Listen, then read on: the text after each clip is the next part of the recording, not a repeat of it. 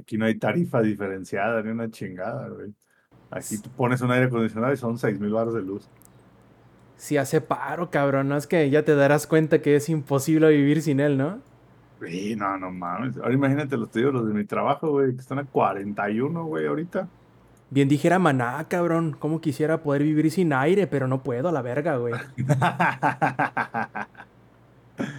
no, no hay forma, güey. Es imposible. Langaria.net presenta Showtime. El podcast más grande. Hola y bienvenidos a la edición 313 del Showtime Podcast. Yo soy Roberto Sainz o Rob Sainz en Twitter y como podrán ver nos hace falta el pero aquí tenemos para ustedes en tiempo y en forma una edición más del Showtime Podcast después de un eh, fin de semana, digamos, de festejo, de desenfreno y sobre todo de descanso del Showtime Podcast, pero ya estamos de vuelta, que es lo importante. Y antes de pasarles a las presentaciones de los otros tres que, nos, eh, que me acompañan en este fin de semana, quiero eh, darles un breve adelanto de lo que estaremos platicándoles este, esta bella noche de domingo, si es que nos alcance el tiempo de esta edición del Showtime Podcast. Primero que nada, les vamos a hablar de lo destacado, de lo que más nos gustó del Xbox, eh, Xbox Game Show que acaba de suceder esta tarde, o esta mañana, mejor dicho.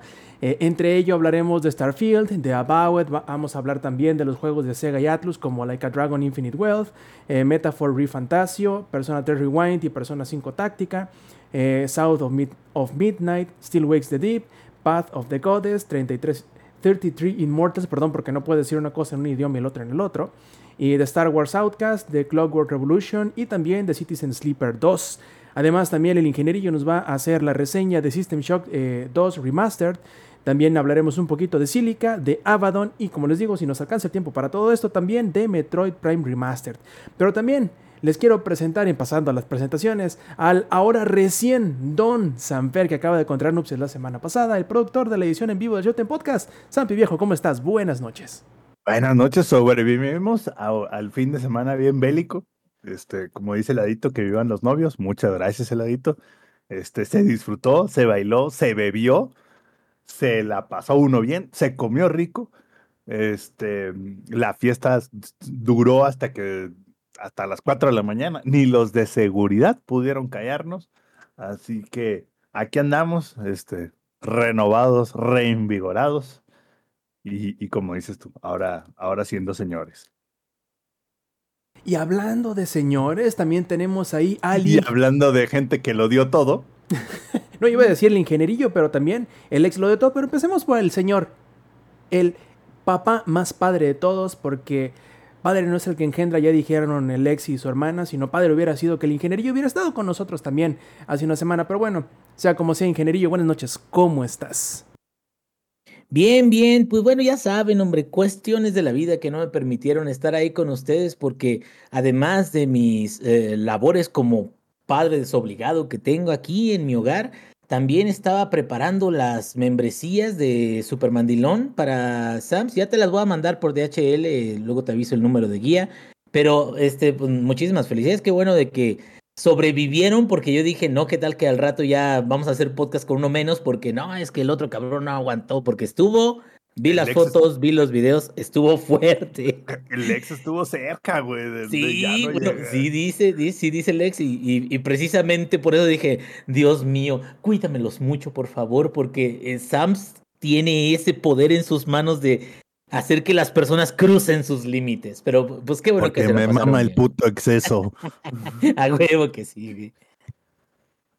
Y también esta noche con ustedes, esa persona que era como un, este, payasito inflable de esos que empujas y se levantan, pero al revés, porque él si no lo agarraba se caía. Eh, dicha noche de desenfreno. Con ustedes, buenas noches viejo, ¿cómo estás? El ex. Hey, ¿qué onda gente? ¿Cómo están? Bienvenidos, bienvenidas, bienvenidos.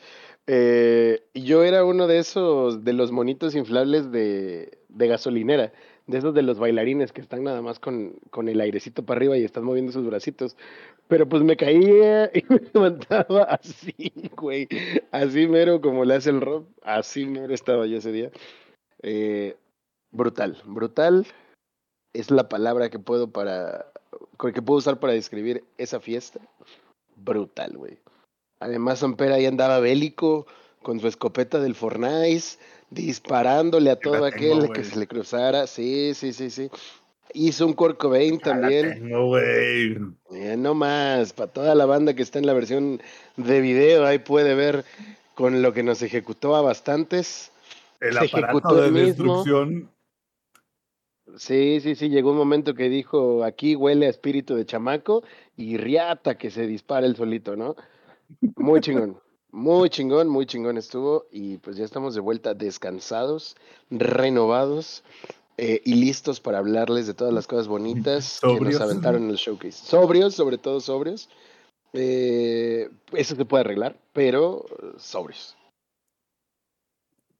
Perfectísimo. Entonces, eh, antes de pasar al, al Xbox Game Showcase, recordarles a todos ustedes que nos están eh, disfrutando de las versiones pregrabadas, ya sea en audio o en video del Showtime Podcast, que se echen la vuelta a la grabación en vivo los domingos a las 7 y media de la noche, horario de la CDMX a través de twitch.tv diagonal langaria. Ahora sí, empecemos.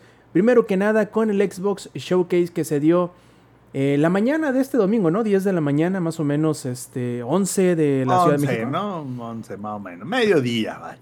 Sí, ya, igual, ahí está el, el, el, ¿cómo se dice? El VOD, para quien no lo pudo disfrutar en vivo. Y creo que sería bueno que empecemos eh, justamente como se come un cupcake, o sea, hace de lo último para lo primero, de abajo para arriba. Vamos a empezar primero con Starfield, que curiosamente fue ese juego que tuvo su propio direct dentro o después del Xbox Game Showcase, en donde más o menos, a ver, sáquenme de la duda, más o menos se habló de lo mismo que el año pasado en el Starfield Direct, pero más. Como que Pero ahora más sí. bonito. Sí, o sea, no se habló más bonito, sino que se vio más bonito, se sintió más completo. Y digo, con justa razón, porque el juego sale, ¿qué? ¿El 6 de septiembre? Prácticamente ya lo tenemos encima, así como yo traía al, al Alex el- el- aquella noche, este, que tuve que levantarlo por todas las subidas y bajadas del, de, de por allá. Pero en fin, hablando de Starfield, eh, Sampi, ¿cómo lo viste? ¿Te gustó lo que viste? ¿Te dejó esperanzado? ¿No te gustó? ¿Qué tal se veía en relación de lo anterior? Etc, etc, etc. En relación del anterior, se ve que este sí es un juego más completo, ¿no? Porque cuando nos presentaron Starfield el año pasado, no sé si se acuerdan, hasta venía este mm, en 30 frames por segundo, bueno, como a 10 frames por segundo las cinemáticas y la gente le tiró un chingo de, de hate así de, güey, se ve horrible las cinemáticas se ve a 10 cuadros por segundo. Este año ya sí se veían como a 60 más o menos. Entonces, resumen, nos enseñaron lo mismo del año pasado, pero más bonito, más grandecito, con más detallito. Y ya estoy más interesadito, ¿no? Porque lo que, lo que presentaron el año pasado sí fue así como de, híjole, mano. O sea, a ver si no vamos a encontrarnos otro Craig el Brood, güey, aquí en este pedo, ¿no? O sea, de, va a salir en noviembre esto a poco. Sí, así de la madre, güey. O sea, les van a dar un crunch que, que ni los de CD Projekt Red, güey. Pero no, no, no, dijeron, no, pues vamos a trazarlo hasta este año. Y, y lo que presentaron hoy se ve muy padre. Creo que, y, y lo, lo hablamos en el grupo de WhatsApp, es como de, este juego tiene todo para dejar ver qué tan impostor es Star Citizen. Porque este juego es el mejor Star Citizen que ha existido. O sea, tiene el tema de No Man's Skies, o sea, sí, sí, y creo que es innegable, ¿no? Que, que toma muchas ideas de No Man's Sky y sí tiene como que mucho de este tema de la exploración y de la construcción y la navecita y todo. O sea, sí, sí, sí, sí, sí se parece a No Man's Sky, pero también creo que al mismo tiempo no. En el sentido de No Man's Sky tiene como un estilo muy particular tanto gráfico tanto de juego como para los que lo han jugado, es un estilo muy particular donde se enfoca mucho en el tema de la exploración, en el tema del resource y en el tema de Y construir, Sí, como muy Minecraft, por así decirlo. Y creo que Starfield es como, sí tenemos esas opciones, sí tenemos el tema de la construcción, sí tenemos el tema de construir tus bases en diferentes planetas, sí construir tu nave, etcétera pero al final del día como que todo gira o todo se atrae al tema de la historia y la razón por la cual lo estás haciendo, ¿no? Al menos feeling de lo que presentaron hoy, ¿no? Ya veremos cuando salga el juego qué que, que, que realmente es. Pero hablando concretamente de lo que se presentó hoy, es como un No Man's Skies, pero anclado a una historia. Que no nos han querido decir mucho de qué va la historia, ¿no? O sea, como que es muy vago el tema de la historia. Y no sé tú, pero me recuerda un poco como el tema de Mass Effect, cuando, cuando, cuando apenas descubrieron este, los mass relays, güey, como que, no sé, tiene como que ese feeling, güey, por ahí, más o menos, de que la humanidad está viendo qué pedo y todavía no encontramos una raza alienígena que nos ponga el brinco, pero pues para allá vamos, pero como que tiene ese feeling, o sea, como ese feeling muy Mass Effect. El trailer, creo que lo dije en el grupo, el trailer estuvo increíble, o sea, el trailer lo ejecutaron muy bien el trailer. Y lo que presentaron, los, las, las cosas que presentaron, ¿no? O sea, como individualmente las cosas creo que está muy padre. La construcción de la nave, la construcción de la base, las diferentes facciones, los diferentes planetas, las diferentes armas, los diferentes modos de como de jugar, por así decirlo. O sea, creo que sí, sí me recuerda mucho a un Fallout, pero en esteroides.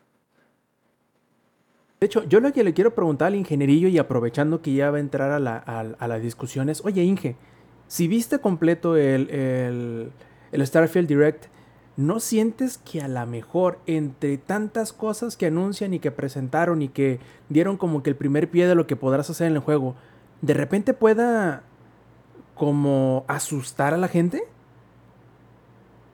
Mm, ¿O tú no te sentiste abrumado? No, mm, bueno, lo que pasa es de que ya los juegos que salen recientemente tienen muchísimas cosas también, güey. O sea, y, y digo, si este mismo juego hubiera salido hace 10 años, pues por supuesto que la gente se quedaría así de, hombre, güey, hace 10 años no. esto hubiera reventado el internet, güey.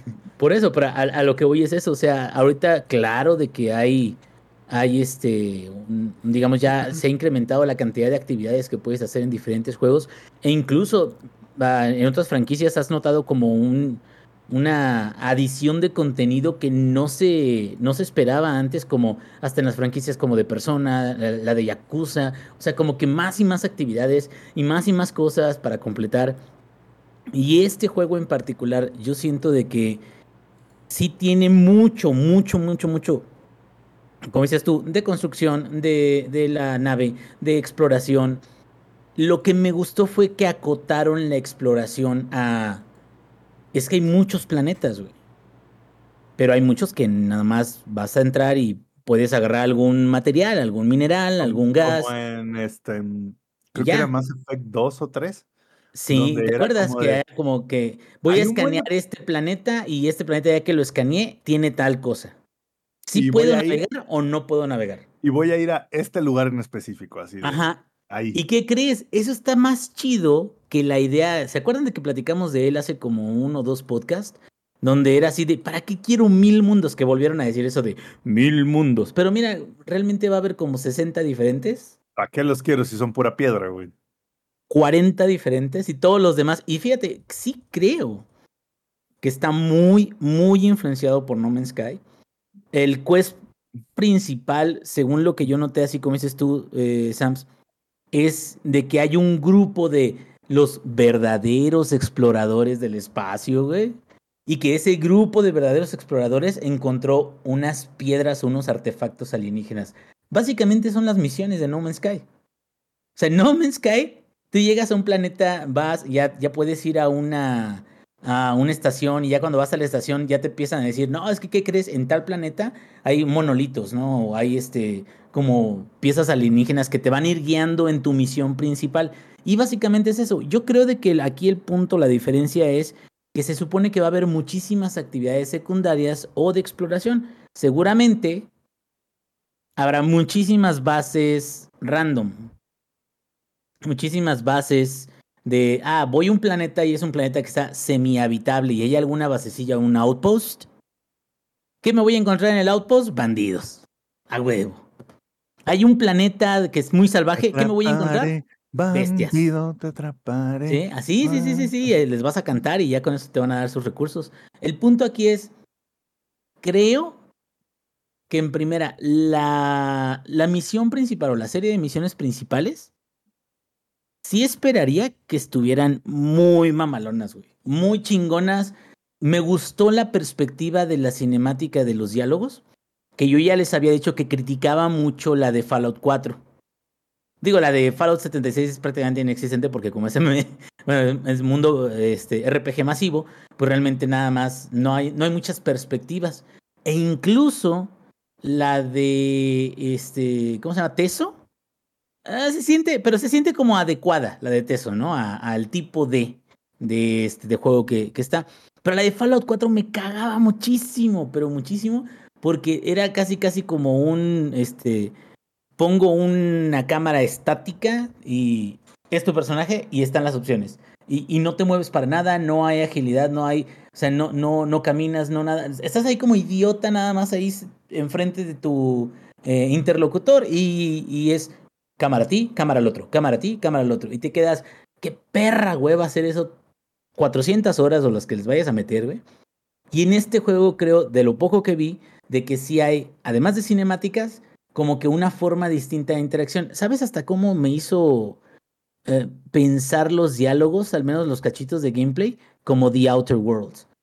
Que The Outer Worlds sabemos que es de Obsidian, sabemos que es diferente, pero si te fijas, el enfoque de, de los diálogos sí te da como otro, otra sensación distinta de, de no tan monótona. A eso voy. ¿Sí me Oye, tú, tú, Inge, diste en un punto que se me hizo bien chistoso porque no sé si a ti te pasó igual, pero mientras estaba durante el direct ya ves que como que de repente entraba y salía el tema principal de Starfield, el tema musical principal quiero decir, y de repente como que me, me entraban los flashbacks de Vietnam, pero con, con The Outer Worlds, y yo, ah, cabrón, ¿cómo se parecen los, los temas principales de los dos juegos? Creo que... Sí, sí, sí. Creo que por algún motivo muy en específico, ¿no? Que intentan evocar la sensación de exploración, de Sí, como la descubrimiento y eso, ¿no? exploración del espacio y todo eso. Y si te quedas tú como, y ahora, güey, o sea, qué pedo. Pero fíjate, hasta eso creo que lo más inteligente que pudo haber, que podría hacer Todd Howard es no va a reinventar la rueda, güey. No va a reinventar. Estamos explorando una nueva franquicia. O sea, sí realmente van a hacer actividades adicionales a franquicia de Fallout o de Skyrim, pero con el, el skin de, de, de- de viaje en el espacio. O sea, realmente.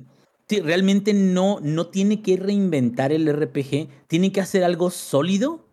Y creo de que si parte de sus aventuras tienen buen, buen guion y, y- y buen script y todo eso, pero se fijan en lo- los aciertos y los errores de juegos que ya salieron, güey, no se tienen que arriesgar tanto, no tienen Es que- hacer que- algo revolucionario.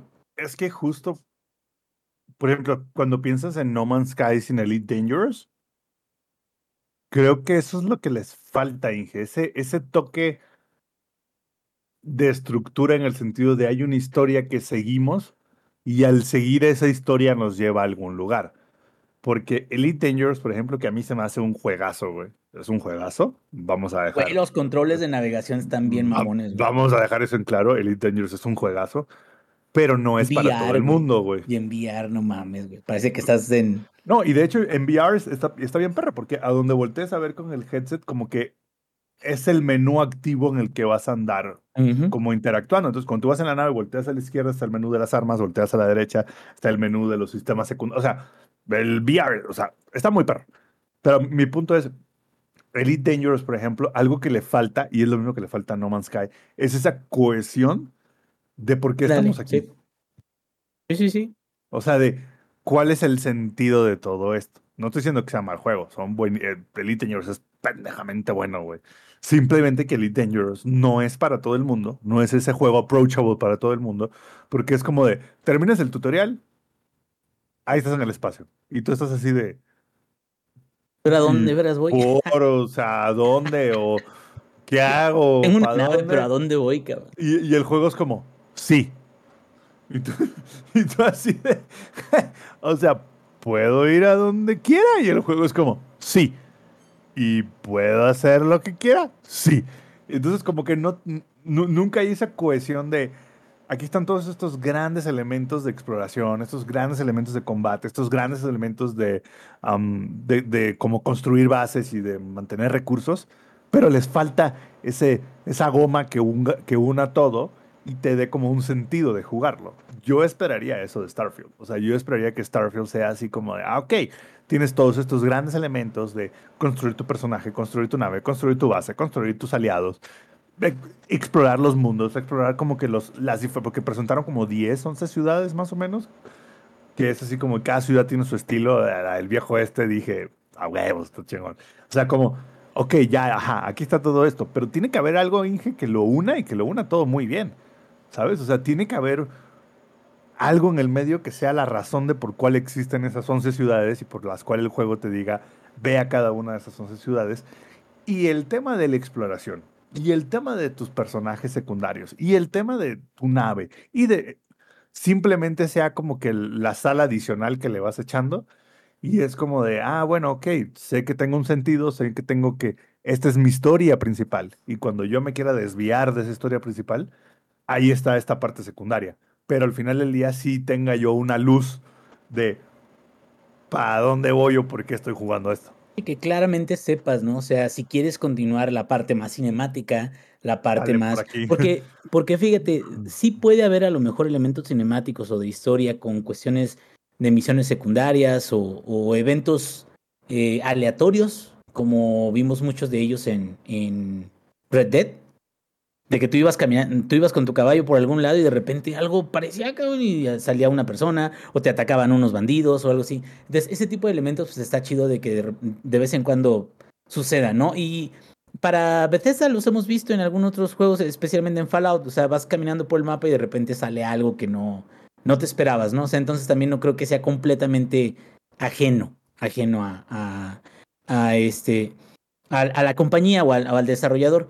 Aquí creo que la diferencia es, o lo importante es, de que, como dice Sams, lo opcional tiene que ser disfrutable por sí mismo, pero siempre debe estar como muy claro hacia dónde vas, hacia dónde te diriges, este, em, ponle tú que la campaña principal te dure, ¿qué te gusta, güey? 40 horas, 60 horas, cuando mucho, no importa si lo secundario es muy extenso y muy bueno, o sea, está bien, güey. O sea, con que sea una buena campaña de 40 horas o buena campaña de 60 horas, está bien, güey. No necesitamos 200 horas o que te pongan a grindear o cosas así. Entonces, pues esperamos cosas muy buenas, ¿no? Entonces, creo que si vamos a continuar con otros juegos, porque si no vamos a durar tres horas hablando de Starfield, este es el momento indicado. A ver, Inge, digo, ya aprovechando que estás tú como, como que ya con el motor así ya casi desbocado, aprovecha para, para meter tu, tu próximo juego destacado de este Xbox Game Showcase, que es Avowed. El juego que curiosamente anunció Obsidian antes de que Microsoft comprara Bethesda. Entonces nos echó a perder el hecho de que pudiese haber un Fallout New Vegas 2. Pero en el entretanto, y siendo que va a salir hasta en 2024, yo creo que es una, es una buena propuesta para calmar las ganas, las ansias y las... eh, los antojos por un nuevo The Elder Scrolls, porque estamos de acuerdo en que The Elder Scrolls 6 va a llegar saliendo como hasta 2043, una cosa así, ¿no? O sea, para como Mis vamos nietos van a poder jugarlo, güey. Exactamente. Sí, mira, eh, About, fíjate que se ve muy bien, muy interesante. No me gustó de que. Y, y- y tal cual, o sea, lo vi y me quedé. ¿Por qué hacen eso, güey? Pero bueno, igual y es nada más como una. Como un placeholder, le llaman, o como, como un personaje base. No me gustó que tiene capucha y tiene la cara tapada todo el tiempo el personaje. Y no sé si tiene que ver con. Es que es un personaje misterioso. O sea, eres tú, puede ser cualquiera. Pero no me gusta como la sensación de decir, o sea, a huevo siempre voy a tener que tener esa capucha o, o qué rollo, ¿no? Y me quedo, a lo mejor ya estoy mal acostumbrado de otros juegos de que te dan ¿no? armaduras diferentes o que haces cosas distintas. Me gustó como el enfoque en los poderes se ve muy tipo, eh, pues sí, o sea, de, eh, como tú mismo dices, o sea, como para calmar la- las ganas de, de The Elder Scrolls 6, se ve algunos hechizos como los de Skyrim, algunos hechizos se ven como, no sé, poderes de, de Bioshock, o sea, se ve muy dinámico, muy rápido para, para utilizar poderes y para eh, este, atacar eh, a tus enemigos. Lo siento, digo, no sé si van a extenderlo más, pero yo lo siento que es como un The Outer Worlds de ese estilo fantástico.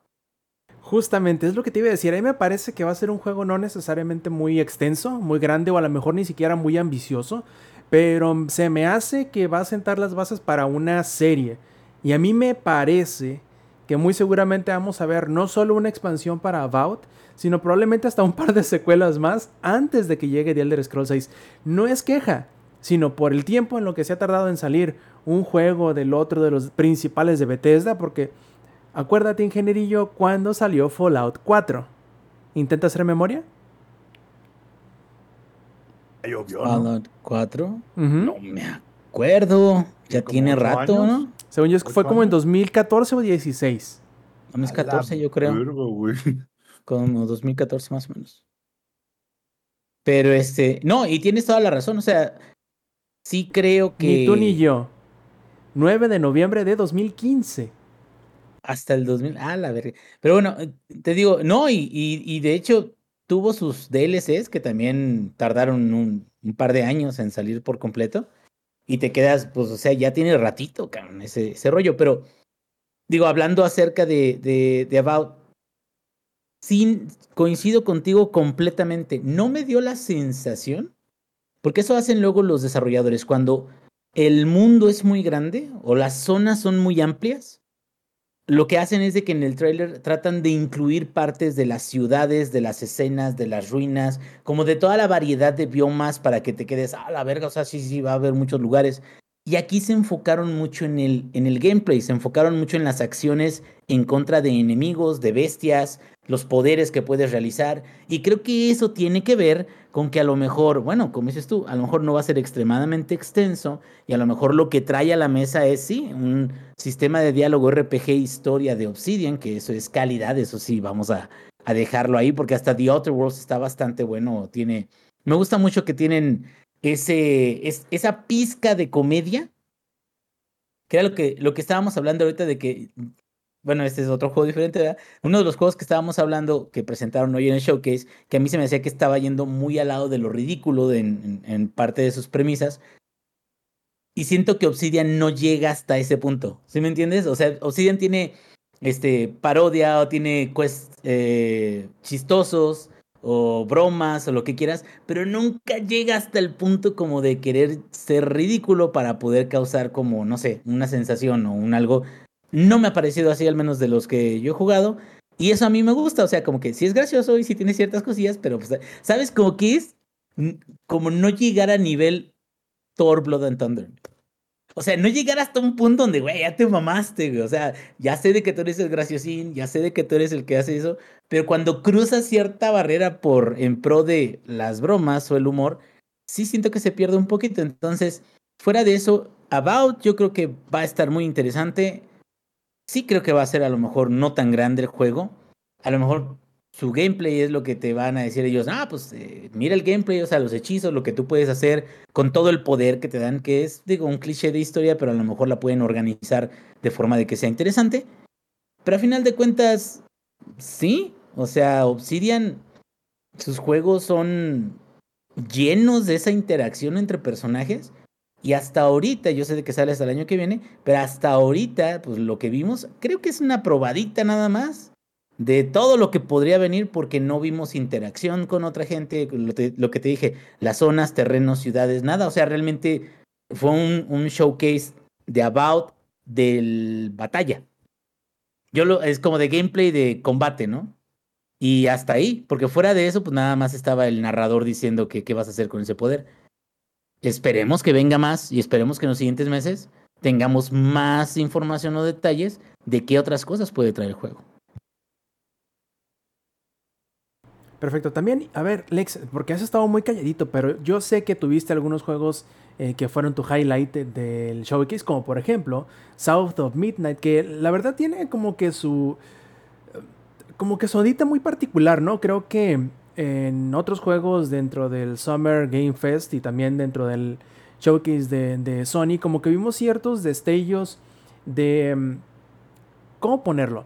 Eh, como de un look and feel muy particular o que evocan ciertas, este, uh, iba a decir civilizaciones, pero eso no es el término, sino como que ciertas locaciones muy en específico, ciertas culturas muy en particular, y creo que South of Midnight va a tener ese toque muy específico como del, del, del sureste estadounidense, como de Nueva Orleans, como de ese estilo, eh, sobre todo porque el, no solo por la música que tiene, no solo por estar en, en, un, en un pantano aparentemente, sino por el personaje principal que es este africano-americano. Entonces, eh, yo creo que va a ser de esos juegos que van a evocar eh, cierto tipo de feeling muy en específico y creo que por eso habrá sido lo que te llamó la atención. A ver, cuéntanos, ¿qué te pasó? ¿Qué te pareció Eh, South of Midnight?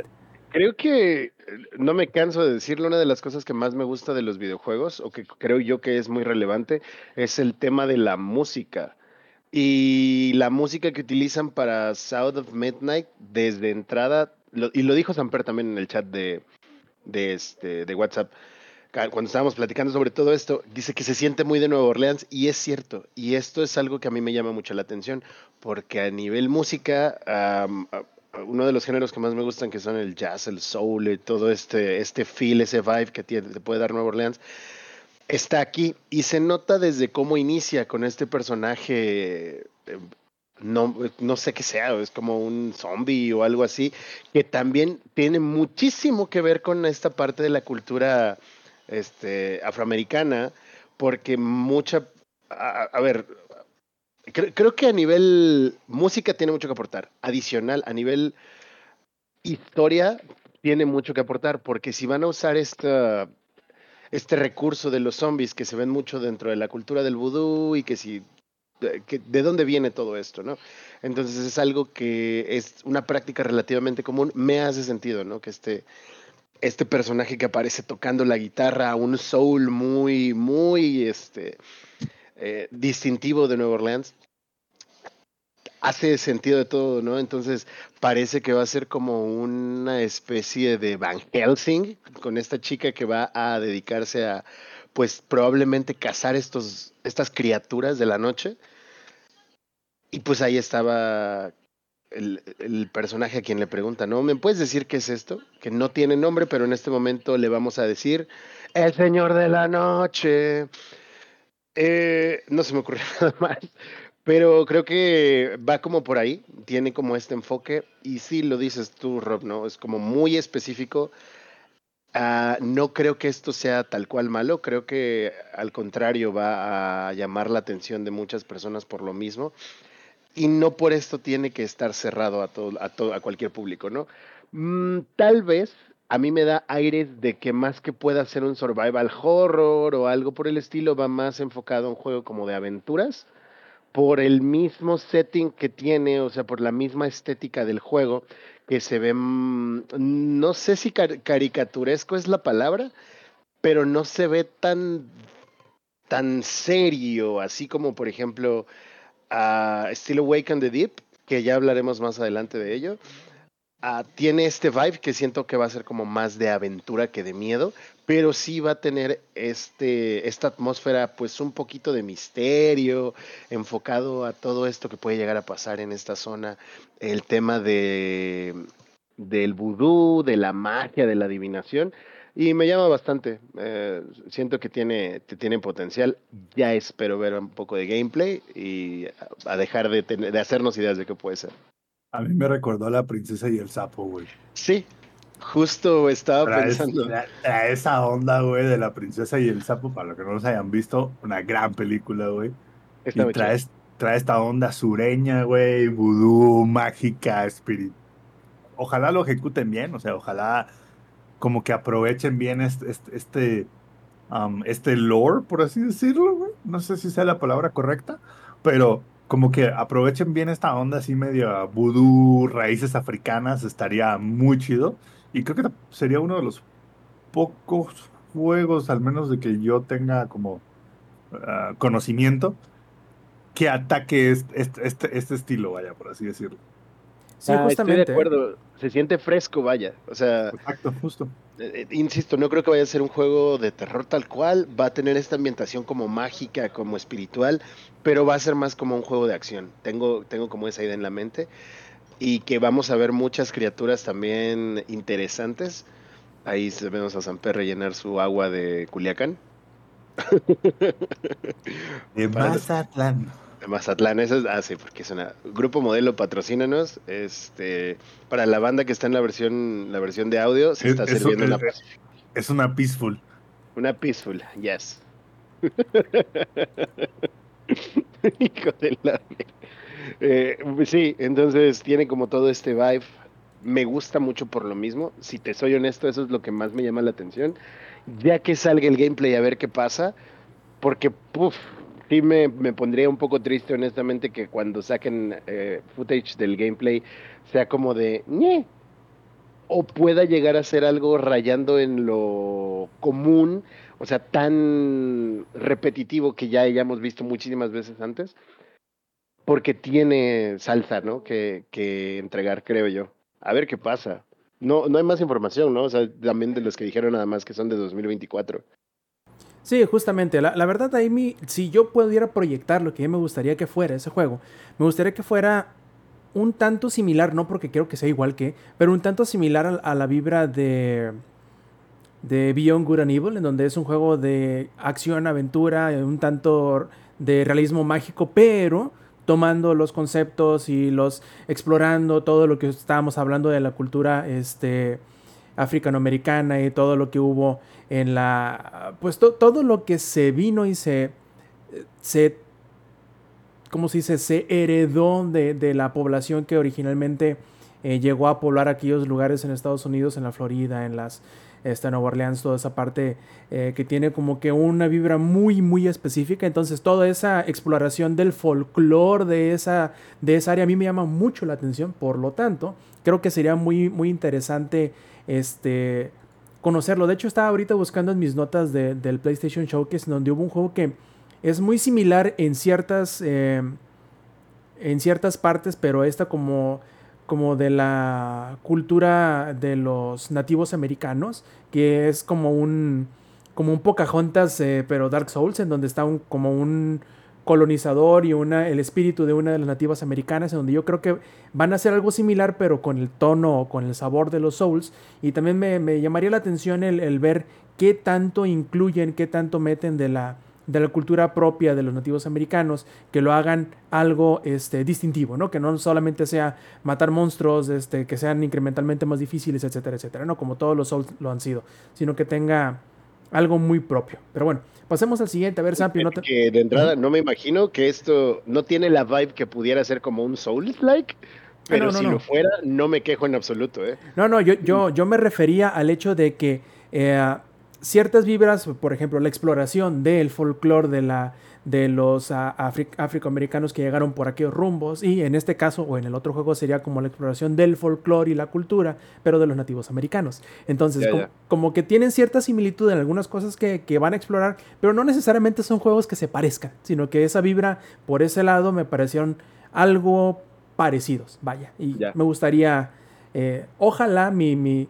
la proyección que yo estoy haciendo, ¿no? De lo que me gustaría que fueran, terminaran siendo la- el, el sabor distintivo que les den eh, el, el atractivo a la gente que le está ofreciendo cosas que no han visto en otro lugar. Entonces, ojalá, ojalá y así sea. Y también otra cosa que yo creo que no esperábamos tanto fue ese juego de Massive Entertainment, que a la vez también es de Ubisoft, que es, eh, pues sí, el juego de Star Wars de, no de este año, sino de este show, que fue eh, Star Wars Outcast. Que Zampi, no sé tú, pero yo creo que lo que mostraron en el tráiler ya es... hombros y cabeza mejor o más arriba de lo que las últimas temporadas de las series de Star Wars en lo general lo han sido. O sea, se me hace que mostraron Sí. cosas más atractivas, se me hace que eh, me llama más la atención que, por ejemplo, les estaba comentando que algunos me van a querer apedrear por esto, me van a querer lapidar, pero me quedé como a la mitad de la tercera temporada del Mandarina, si no la he terminado porque aunque no me parece una serie mala, creo que sí se ha notado un poquito la dilución de la calidad de la primera temporada a esta tercera, que como que sí saca de onda, ¿no? Un poquito, pero saca de onda. Y también es como es- es- esta onda del Star Wars Open World RPG lleva años, güey, que, que, que como que trae- está sonando el río que trae agua y como que el río no se veía, no se veía, no se veía. Y de repente, ópales, papito, aquí está, ¿no? Aquí está lo que nadie, lo que nadie sabía que venía, aquí está. El trailer que presentaron se ve muy bien. El único pero que yo le pongo es que lo va a hacer Ubisoft. Y es como, oh, existe esa probabilidad, esa posibilidad de que Ubisoft haga un Far Cry o un Assassin's Creed con un skin de Star Wars encima, que tanto les gusta, con 8.500, 733.000 iconos en la pantalla y con 44 mil quests inútiles. Entonces, es, es- es- lo único que, que- que de repente digo, híjole, mano, ojalá no, ojalá no vaya por ahí, ¿sabes? O sea, es como, es, el único pero que le pongo. Fuera de eso, lo que presentaron se ve muy bien. El trailer se ve muy padre. La historia se ve que va a estar bastante bien. No- nos presentan este Star Wars. um, como, co- ¿Cómo decirlo? Este Star Wars no, tan- no tan sci-fi, sino este Star Wars más low-fi. Que es como este tema de no todo es bonito en el universo de Star Wars. No todos andan en naves cromadas. ¿No? O sea, aquí hay mucha banda que es así de que no- nos ganamos el. Ahora sí que mucha banda de Tepito en Star Wars. Y creo que el, el, el trailer, al menos lo que presentaron, muestra eso, ¿no? Muestra ese underworld de Star Wars donde ni siquiera el Imperio tiene como que mucha presencia. Porque el Imperio es como de, güey, ahí ni me voy a meter. Los Jedi también es como de, ahí ni me voy a meter.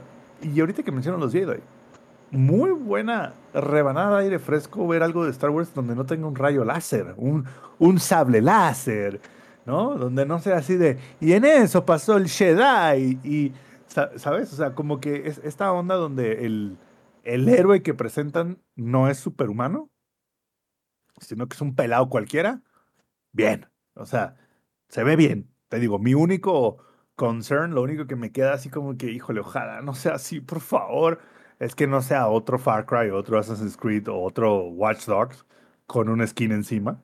Porque para los que hayan jugado Far Cry, Assassin's Creed y Watch Dogs, saben perfectamente de lo que hablo. Todo el mundo sabe que los juegos tienen exactamente la misma secuencia y más o menos las mismas misiones. Solo cambia el setting de en qué, ahora sí que en qué época se desarrollan, pero al final del día es como muy de lo mismo. Es lo único que me preocuparía, que hicieran como que, ay, te va un skin. Espero que no, porque es un juego que lleva años en desarrollo. De hecho, no sé si se acuerdan, híjole, creo que todavía era cuando, cuando existía el E3, que se habló de un juego de Star Wars Open World, donde de hecho el, como el póster del juego era como un güey tipo Han Solo, pero no era Han Solo, con el blaster apuntando hacia arriba y en el fondo se veía como un planeta nunca antes visto en Star Wars. No sé si te acuerdan, a lo mejor no, pero eso fue hace, puta, güey, hace como, no sé, cinco o seis años, güey, que se habló de esto. Em, gracias a Dios, Disney, pues, digamos que le quitó la exclusividad a EA en el tema de licencias de Star Wars. Entonces ya no solo EA va a hacer juegos de Star Wars, este es el primero que no va a ser EA en los últimos, ¿qué? 10 años, algo así. Esperemos que yo les deseo lo mejor a Ubisoft. Ojalá no repitan la fórmula de siempre. Y espero que el éxito de Ubisoft abra la puerta a otros estudios que digan, me voy a mojar los, lo- los, talones, me voy a mojar los, este, ¿cómo se llama? El pie de atleta en el universo de Star Wars. A ver si se me pega algo. Oye, Sams, cre- creo, creo recordar el juego del cual te estás refiriendo. Creo que es Star Wars 1313. Puede Pero, pero no fue hace cinco años, carnal. Se mostró en ¿Fue el más? 3 2012. Ah, verga, entonces... Tenemos la realidad un poquito alterada, ¿eh, banda? Un levecín.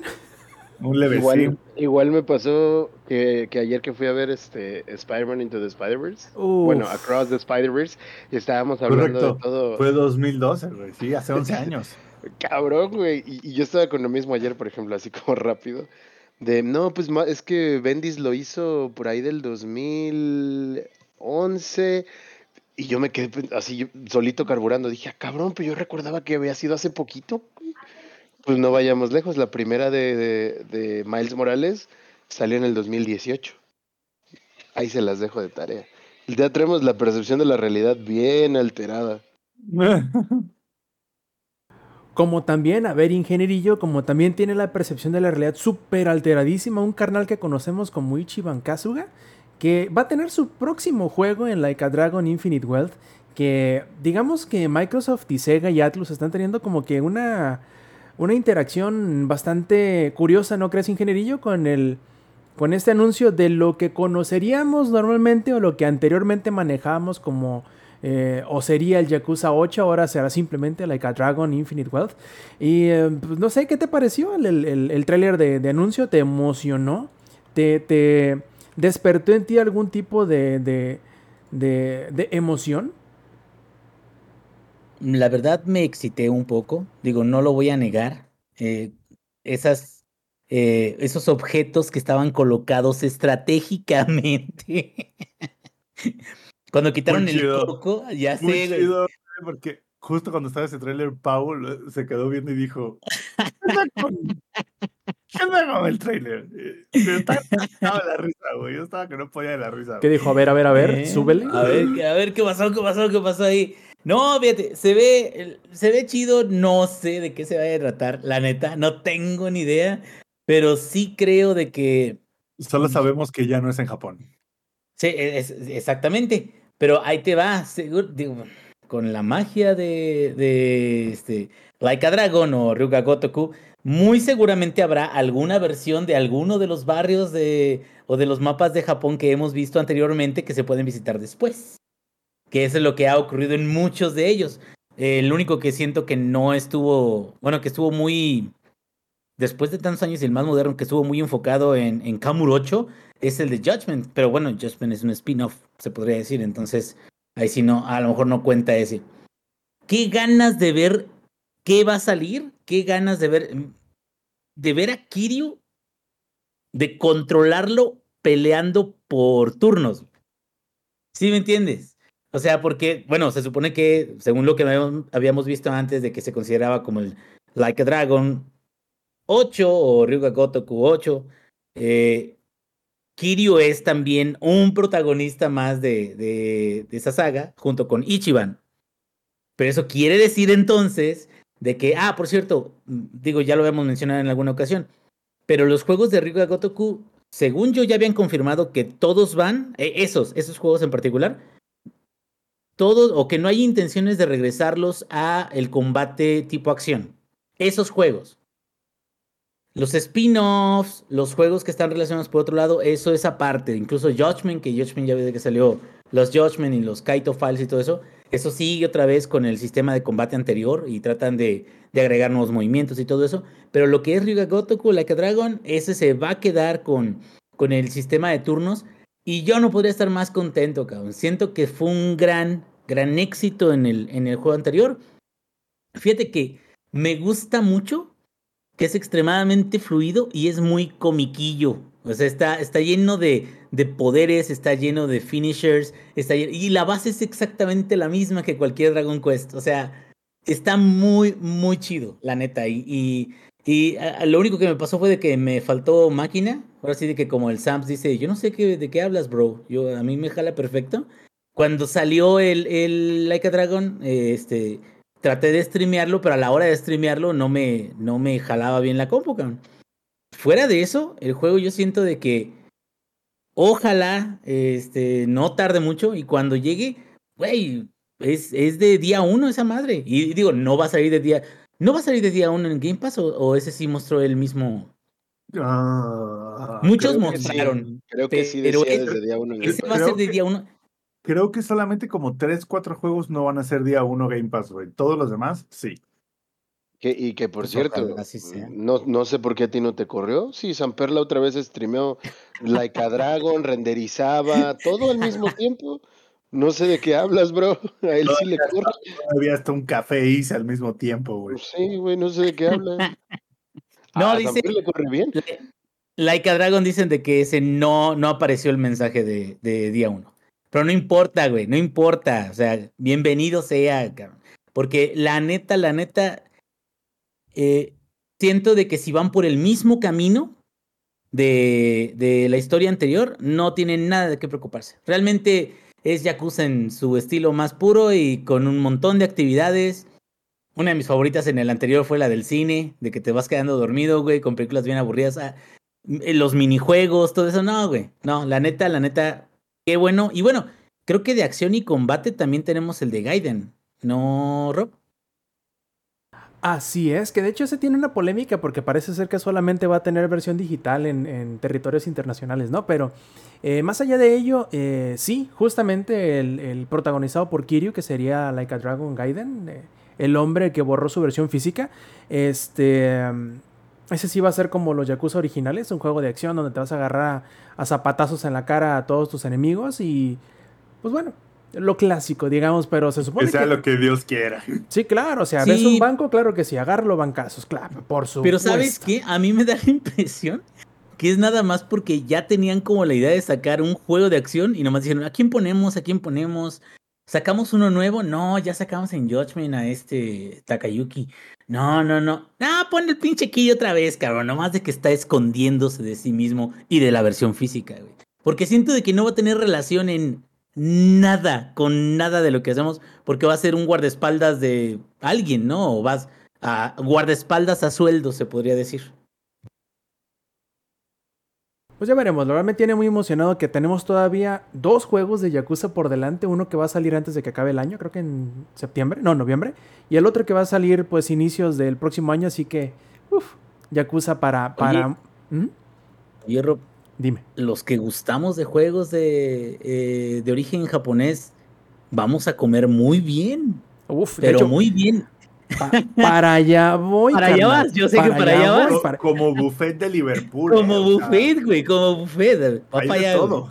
No, hombre, loco, nos vamos a, ¿cómo se dice? Nos, nos vamos a empachar con tanto, carón, porque ya se confirmó lo que habían dicho, lo que se había filtrado sin querer por la, la cuenta de Atlus West en hace unos días, en donde vamos a tener no solamente un, un remake de Persona 3, sino que también vamos a tener un nuevo juego dentro del universo de Persona 5, pero ahora va a ser de estrategia táctica. La verdad que me tiene muy contento porque creo que a pesar de que en el internet al menos es eh, escandalosamente popular persona, creo que dentro del universo de los eh, juegos RPG de- que vienen de Japón, eh, son de los menos conocidos hasta cierto punto, porque no son tan famosos, pues. Sí son estrepitosamente escandalosos en internet, pero solamente en internet. Parece ser que de ahí en fuera nadie los conoce. Sí, dice, ah, sí, sí, he escuchado hablar de persona, pero nunca los han jugado. Y curiosamente, creo que hasta cierto punto son como que la comidilla de los, entre comillas, los RPGs más serios o más grandes, eh, que vendrían siendo como Final Fantasy y Dragon Quest. Casi siempre ven hacia abajo persona. Y yo creo que hay muchas cosas buenas que ver de todas las personas, de todo Shin Megami Tensei. Y sobre todo que si algo tienen muy bien y si algo han hecho excepcionalmente bien, es como bien dice el ingenierillo, es darle de comer a su fandom. Porque no mames, ¿cómo tratan de, chido al fandom con los, con los eventos? Tienen un evento, tienen un, un mega concierto todos los años, tienen su propio festival todos los años, este, sacan, eh, sacan ropa, sacan perfumes, sacan eh, relojes, por ejemplo, en el 4 todos los personajes usaban lentes, entonces vendieron todos los lentes, todos los, los, los marcos de los lentes, y de este, no, fue, fue una locura, la verdad es que a mí me encanta cómo tratan al fandom, salvo en un detalle muy en específico que para allá voy, eh, eh, los de Atlus con Persona. De hecho, Persona 3 Rewind, que es el remake del 3, solamente tiene un ligerísimo detalle ingenierillo. Y este es que va a ser el remake del Persona 3 base. No va a ser ni del 3 eh, Portable ni del 3 FES. O sea que solamente no va a haber personaje femenino eh, protagonista y tampoco va a tener el semestre adicional que vino con FES. ¿Cómo lo ves, ingenierillo? Pues, mm, digo, más personas siempre es buen, buenas noticias, ¿no? Pero también, por ejemplo, como en el caso de, de Royal, el semestre adicional también no es como que, wow, revolucionó todo, ¿no? O sea, entiendo a lo mejor el disgusto, pero un buen juego base, me quedo, pues igual y no es tan mala noticia, ¿no?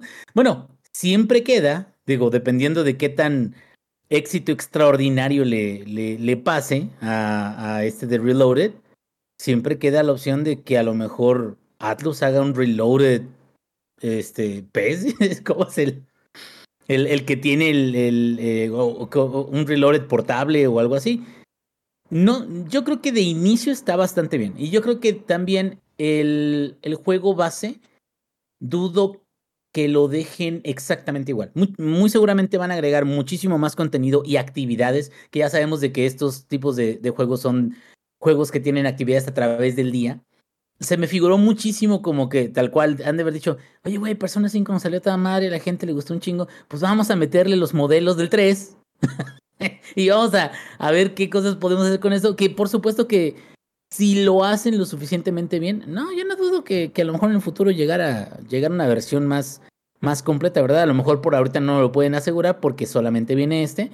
Y pues a ver qué tal, qué tal queda. Pero sí creo que van a expandir porque compara el, el 3 original.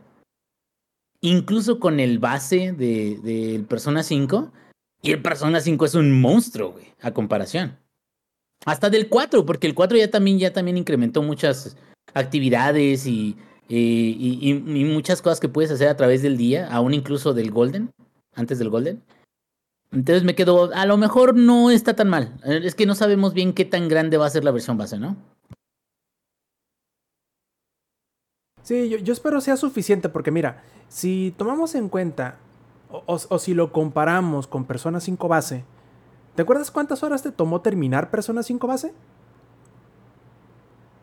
¿Inge? ¿Qué? ¿Cuál es la pregunta? No entiendo la pregunta. ¿Recuerdas cuánto tiempo te, te tomó o en cuántas horas terminaste Persona 5 de la versión base? Eh, no, no te entiendo la pregunta. ¿Terminar? Hijo, sí, cierto. Le pregunté a la persona equivocada. ¿Cómo le voy a preguntar al ingeniero de terminar un juego si sabemos que él solo los empieza? Bueno, yo recuerdo que me tomó más o menos como 120 horas terminar la versión base. Entonces, la verdad, yo como chaborrugo que a veces no termina los juegos también, o, o, o, siente que los juegos son muy largos y me pongo a recortar lo más que puedo por un lado y por otro y me voy sobre la misión principal sin distraerme demasiado.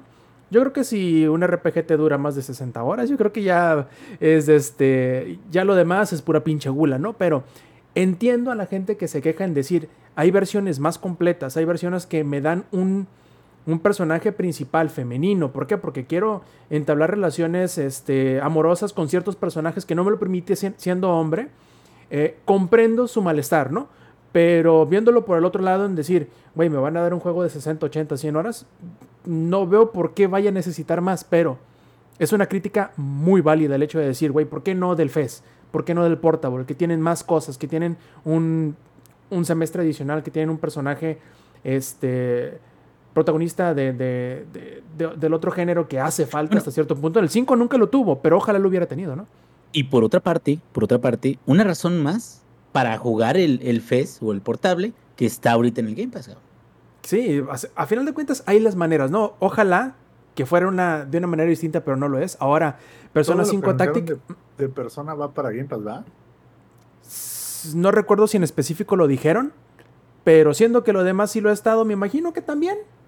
O sea, creo que los tres que anunciaron van para el Game Pass. Así es. Sí, yo creo que sí. Sí, así es. Yo creo, de hecho, del otro vamos a hablar un ratito más, pero Persona 5 pero el, otro, pero el otro no es Persona, ¿sí? No, no es Persona, pero es casi, casi. Ahorita, ahorita vamos para allá, ah, pero no.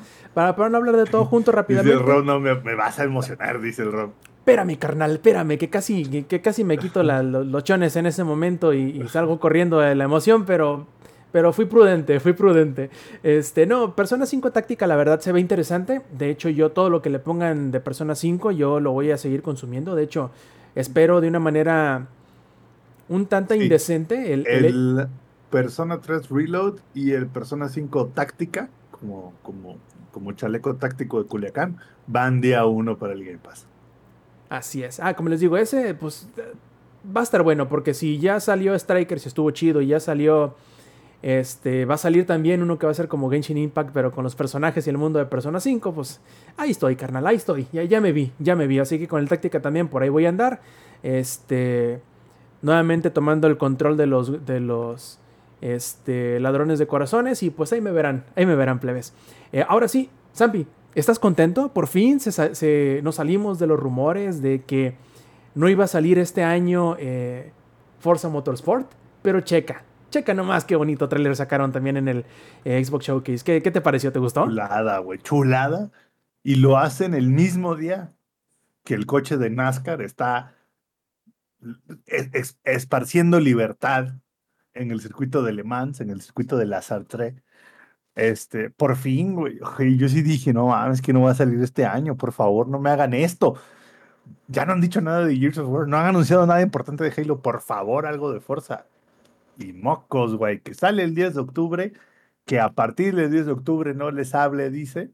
Este, por fin tenemos una fecha de salida este, para los que dijeron que no iban a salir en este año, tómenla, güey.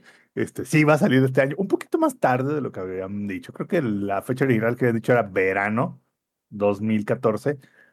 Ah, no sé si se referían a verano en el hemisferio sur, pero bueno, verano al final del día, no, o sea.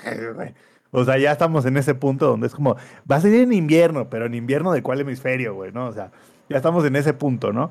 Pero va a salir por fin, 10 de octubre, se ve perrísimo, güey. Se ve mamastroso, se ve mamalón. Y bien lo dije en el grupo de WhatsApp, por fin va a salir un juego que va a sacar a relucir la mediocridad de Gran Turismo 7. Lo he dicho, lo he repetido y no voy a sacar el dedo de ese renglón. Gran Turismo 7 fue una huevonería de Sony, donde le hicieron un refrito sobre lo que ya tenían de Gran Turismo Sport y ahí les va el 7. Forza promete nada de refritos, promete hacerlo todo desde cero, todo desde el, así de, básicamente tiraron a la basura el Forza Motorsport 7, creo que fue el último, sí, el 7, y dijeron, vamos a hacerlo todo desde cero para la nueva generación, por eso han tardado tanto, y de lo que presentaron en el showcase del año pasado y lo que presentaron en este showcase, se ve pa' su madre, güey. Si es algo como lo fue Forza Horizon, no, hombre, le va a batir el cerebro a más de uno, güey. O sea, Forza Horizon, para los que no han jugado Forza Horizon, se ve pendejamente bien. O sea, Forza Horizon creo que es un, una gran, un, un, un gran logro desde el punto de vista gráfico. Yo esperaría que Forza Motorsport sea como de, ah, ok, tomamos eso y como no es mundo abierto, lo llevamos al siguiente nivel. Y creo que en el trailer así se vio. O sea, en el trailer, a pesar de que era stream de Twitch, que comprime lo, le hace sus madres, es 1080, no es 4K, se veía pendejo. No me imagino cómo se va a ver la versión final. Mostraron mucho de las opciones de personalización como de los Forzas viejitos que yo dije, güey, son mis chingones. Um, entonces, la, la, verdad, no puedo esperar a que salga ya, por favor, démelo. Así, demo, que sea un alfa, beta, demo, lo que sea, démelo, güey, yo, yo lo juego.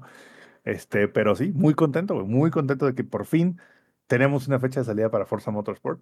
Ya solo nos falta que digan algo de qué mierdas van a hacer con Halo Infinite y las supuestas campañas que nos prometieron que nunca llegaron y qué chingados van a hacer con Gears of War 6.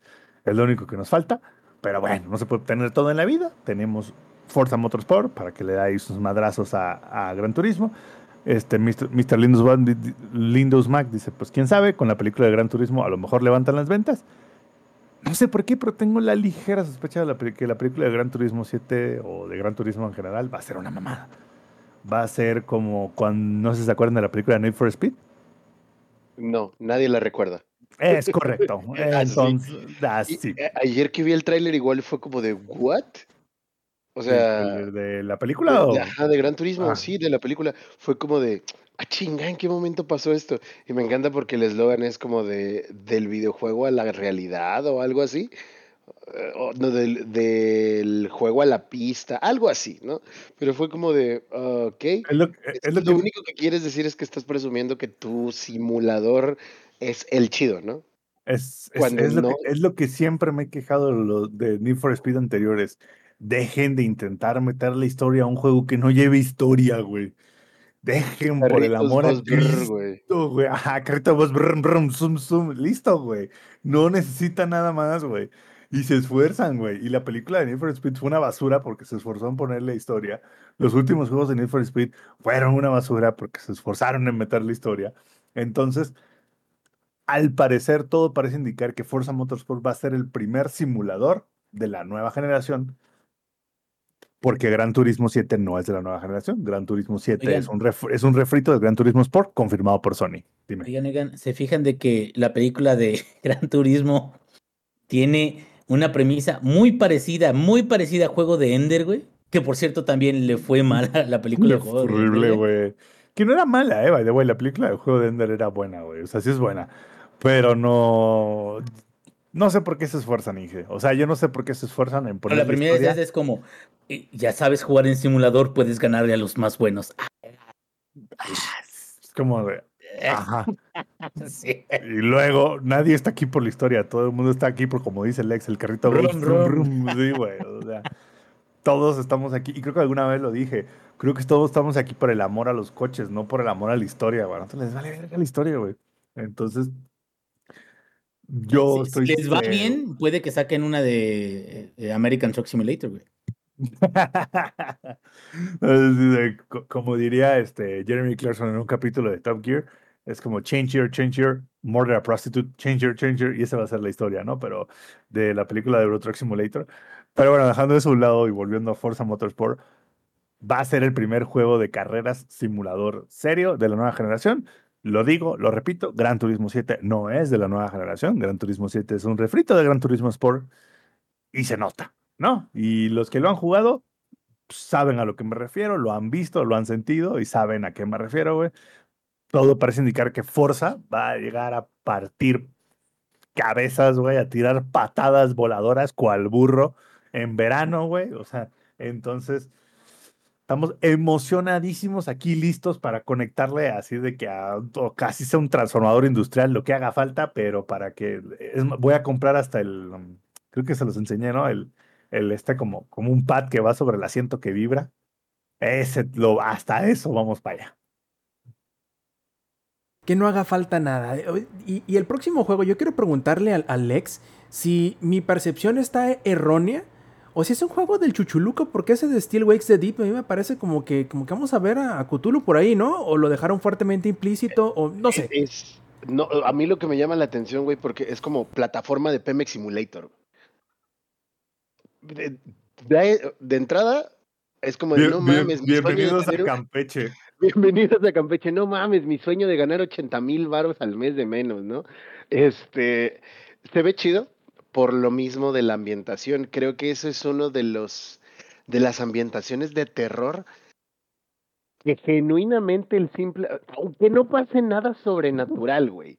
Imagínense que ustedes están en medio del océano con la gente que está ahí en la misma planta que ustedes y ya, güey. No hay más nada.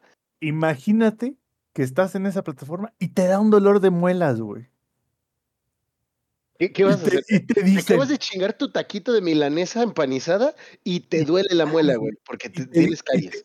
y te dicen, el siguiente helicóptero viene en tres meses. Dime si no te quieres aventar a los tiburones. te doy 24 horas y sin ibuprofeno y te vas a querer tirar a los Sin tiburones. ibuprofeno, güey. ¿Te imaginas, güey? Llegas a la enfermería. Oiga, enfermera, es que me duele la muela, güey. No, pues el dentista está de vacaciones. "Ay, Pues cuando regresa, pues en a tres las- a la- meses. A la ¿no? siguiente rotación. A la siguiente rotación, que es en tres meses. Ah, ya, este, pues me manda un ibuprofeno, ¿no? No, es que llegan con la siguiente rotación, ya se acabaron. Y ahí es, En ese momento dices, ya, mejor dame con un tubo en la cabeza. la escena es el close-up a tu rostro, ¿no? Así con los ojos perdidos, ya. Así, así nace un psicópata. Así y él, después de no tener ibuprofeno y por el dolor de muelas, se va a convertir en el asesino serial de la plataforma de Pemex, güey. 100% real. Es- ¿eh? De hecho, creo que Es eso va la eso es historia.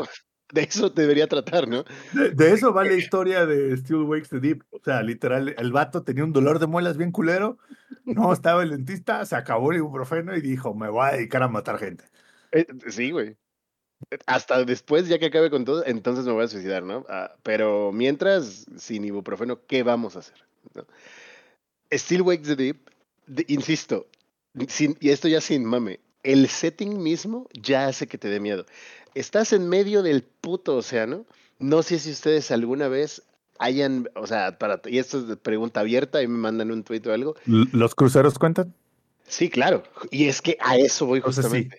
Entonces, ¿se han, ha- han visto el mar de noche? Sí. O sea, O más bien, no, porque no se ve nada. exacto. Güey. La sensación de, de entrada de no saber que para los que tienen talasofobia ya están sufriendo. Imagínate que estás parado en medio de la nada y lo único que te rodea es agua. Fin, no hay más. Ya el setting da miedo. En las noches, si no hay luces encendidas, no vas a ver nada. Es pitch black hacia donde mires. ¿Quién te conoce, Vin Diesel? Güey, cabrón, no hay nada, nada. Imagínate el silencio que debe haber en las noches ahí, que lo único que se debe escuchar es las olas y los ruidos de, de la maquinaria que está funcionando ahí. Se escucha todo, güey. Ya eso sí te da como para volverte loquito. Ese setting está muy interesante de explorar. Y todo lo que le puedan meter alrededor, ¡puf! y si va y tiene que ver con criaturas éldricas, a mí me, me compraron así. Yo vi el trailer y dije, sí, güey, eso lo quiero jugar. Ese sí tiene el vibe de ser un survival horror en todo, así, en toda la extensión de la palabra. Y me gustaría que fuera mm, un poco menos de acción, como lo puede llegar a ser Resident Evil en la actualidad. El, el, el ex, el ex aplicaste como un amigo de nosotros que dice a lo que lo buena, a lo como lo trailer, güey. Mira, a estas alturas de la vida, no se puede uno poner exigente. Todo, sea por, todo sea por esa microdosis de Silent Hill que nomás no te llega. Mira, carnal, el que, el que perdonaba tenía 12 discípulos. Mi, mi, mi tío decía, el que come bueno y malo come dos veces. Uh. Ah, Ayla, entonces. Entonces, eh, si le soy totalmente honesto, sí puede ser como un no hay Silent Hill, inyectenme lo que sea, pero sí me da muy buenas vibes. Ojalá no pase como con The Medium, que este, este panel no me va a dejar olvidar nunca ese incidente, menos Amper, que The Medium iba muy bien, muy, muy bien, y de repente fue como de... "What?". Era el siguiente Silent Hill. Y no- jamás voy a olvidar este panel, ese comentario mío. Ah, ni modo, era un evento canónico, tenía que pasar, tenía que pasar. Eh, de mí me iba muy bien y de repente fue como de, ¿what? Así, pero como si le hubieran echado un montón de agua a la chela. Se rebajó por completo. ah, el final estuvo bien X, como cosas muy ñe. Ojalá no le vaya a pasar a, Ah, pero ¿qué tal la música, güey? ¿Qué tal la música? La música bien, la música bien, la verdad. Eso sí estuvo bien. Pero la ambientación también estuvo bien, pero hubo como muchos flaws, ¿no? Aquí sí esperaría que mantengan como, no, es que no sé, ni siquiera sé que quiero que mantengan porque no he visto gameplay, pero sí me gustaría que, que la ambientación fuera cutulesca, eso sería un plus porque a mí me gusta mucho Lovecraft, pero ya en sí el setting da para, para mucho. O sea, incluso no necesitarías hacer algo sobrenatural. Imagínate que es un asesino en serie, güey, ahí en la plataforma de Pemex de Campeche. El- el- Dame el- ese, ese es el setting, ese es el setting, güey. Ya no hay ibuprofeno. ¿Qué vas a hacer? O sea, de repente. eh, Es que hay mil cosas que se me ocurren que hacer ahí, güey. Mil Oye, Alex, cosas. Y que te aparezca la Gladys, la orca, con su banda de, de, de, de pinche orcas asesinas, güey. No mames también. Dices, a la verga me tumban esto. Sí. Si matas a alguien, te traigo ibuprofeno. Güey, Gladys diría fuck corpos. Sin pedos, güey. Sin pedos. Literal, eat the rich, cada- ¿no? Sí, sí, sí, literal. Creo que la Gladys es socialista, güey. Sí, güey, Eat the Rich, güey. Porque además juntó a su banda de otras compas, güey. y Así como de vamos a desvergar. Eso es punk, güey. La comandante Gladys, güey. Sí, güey. Anarcocomuni... Orcas anarcocomunistas, güey. Sí, claro, por supuesto. Sí, güey. El setting da, da mucho. O sea, yo neta creo que de lo que vimos en, el evento de hoy es lo que más espero. Porque no he tenido un survival horror que haya disfrutado así nivel puff. Ah, ¿Cuál fue el otro que jugué que también reseñé para el podcast? No me acuerdo cómo se llamaba. Así de X fue, güey, también. O sea, iba como, ah, ok, estaba ok, estuvo ok. Ah, que era de un culto. No me acuerdo cómo se llama en este momento. Eh, pero que iba de un culto básicamente y estuvo bien, estuvo ok. mm, pero de entrada nunca se me hizo que fuera a, resultarme tan relevante. Y aquí sí, aquí sí espero mucho del juego porque creo que igual como con South of the Midnight es algo de Chant se llamaba el otro.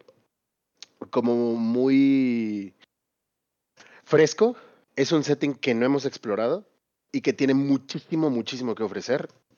No, yo ya me estoy haciendo chaquetas mentales con eso, neta, porque espero bastante, espero bastante y espero que no pase lo de The Medium. A ver, y, hablando de, o sea, hemos hablado mucho de, juegos que, que nos estamos haciendo chaquetas mentales y otros que como que vienen a llenar el hueco. Yo creo que sería bueno aquí meter a Clockwork Revolution, porque se me hace que da unas vibras tan similares a, a, a- a Bioshock. Infinite. Exactamente. Que, que bien puede venir y llegar a, a, digamos que, sustituir la necesidad por un nuevo Bioshock. Que pues ahí tenemos ayudas, ¿no? Que viene en camino, pero pues, va a llegar quién sabe cuándo chingado. Pero este se ve interesante porque tiene algo que a lo mejor le hacía falta, al menos en proporción, a Bioshock Infinite. Y esos son patillas y bigotes, este, acá, eh, rimbombantes, exagerados. Y creo que es lo que le faltó para, para completar bien a bien como sería la, la, la estética victoriana. Pero dejándome de mamadas, la verdad es que se ve muy chido todo lo, todo el, el- toda la estética, el steampunk, el, la, las, ¿cómo se llama? La mm, arquitectura victoriana y la, verdad se ve súper chido y se me hace que puede llevar o, o me recuerda mucho a ese primer video demo, no sé cómo lo quieran ver, que se mostró de Bioshock Infinite y que no terminó siendo necesariamente similar en el juego final, que bueno, tuvo sus cosas, ¿no? Pero no- digamos que todo eso, todo lo que mostraba así de, de, de, de anárquico revolucionario y todo eso, como que lo dejaron de lado por un momento. Pero creo que este juego sí va a, a tocar esos temas. eh, y no sé, ingenierillo, ¿te, te, te, te recuerda algo? ¿Te, ¿Te da cosquillita? ¿Te emociona Clockwork Revolution? Sobre todo si tomamos en cuenta que viene de mano de In Exile. Inge, would you kindly?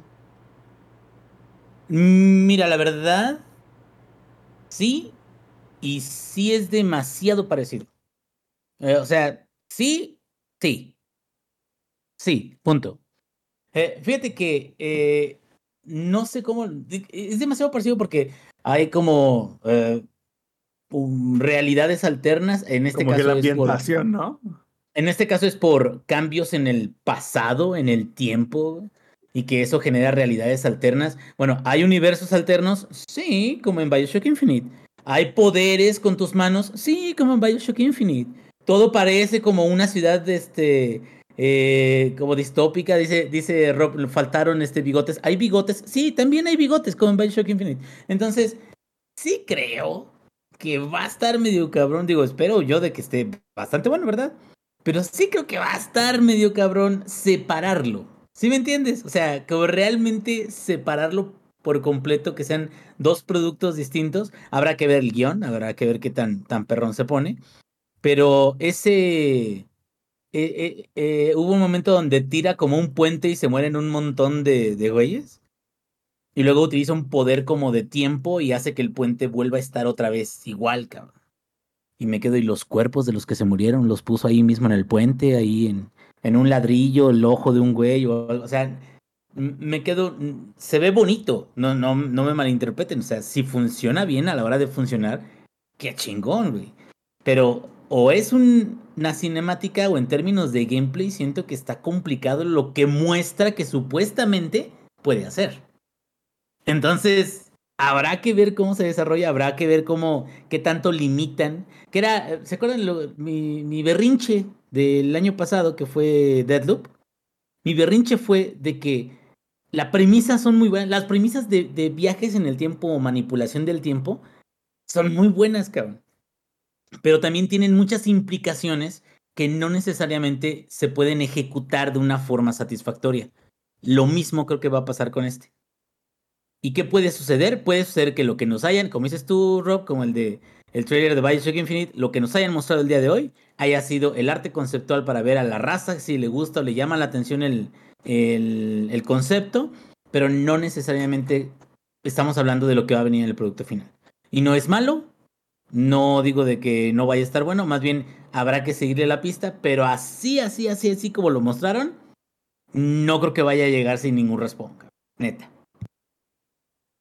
Lex, ¿tú qué dices? ¿Ya te quieres peinar y poner las patillas acá como, como los que salen de, de, de Clockwork Revolution? ¿Qué te pareció? ¿Te gustó? Siempre se me ha antojado, ¿eh? Siempre se me ha antojado. Me gusta mucho como esta estética No, steampunk. no es más que pareces el cantinflas, güey.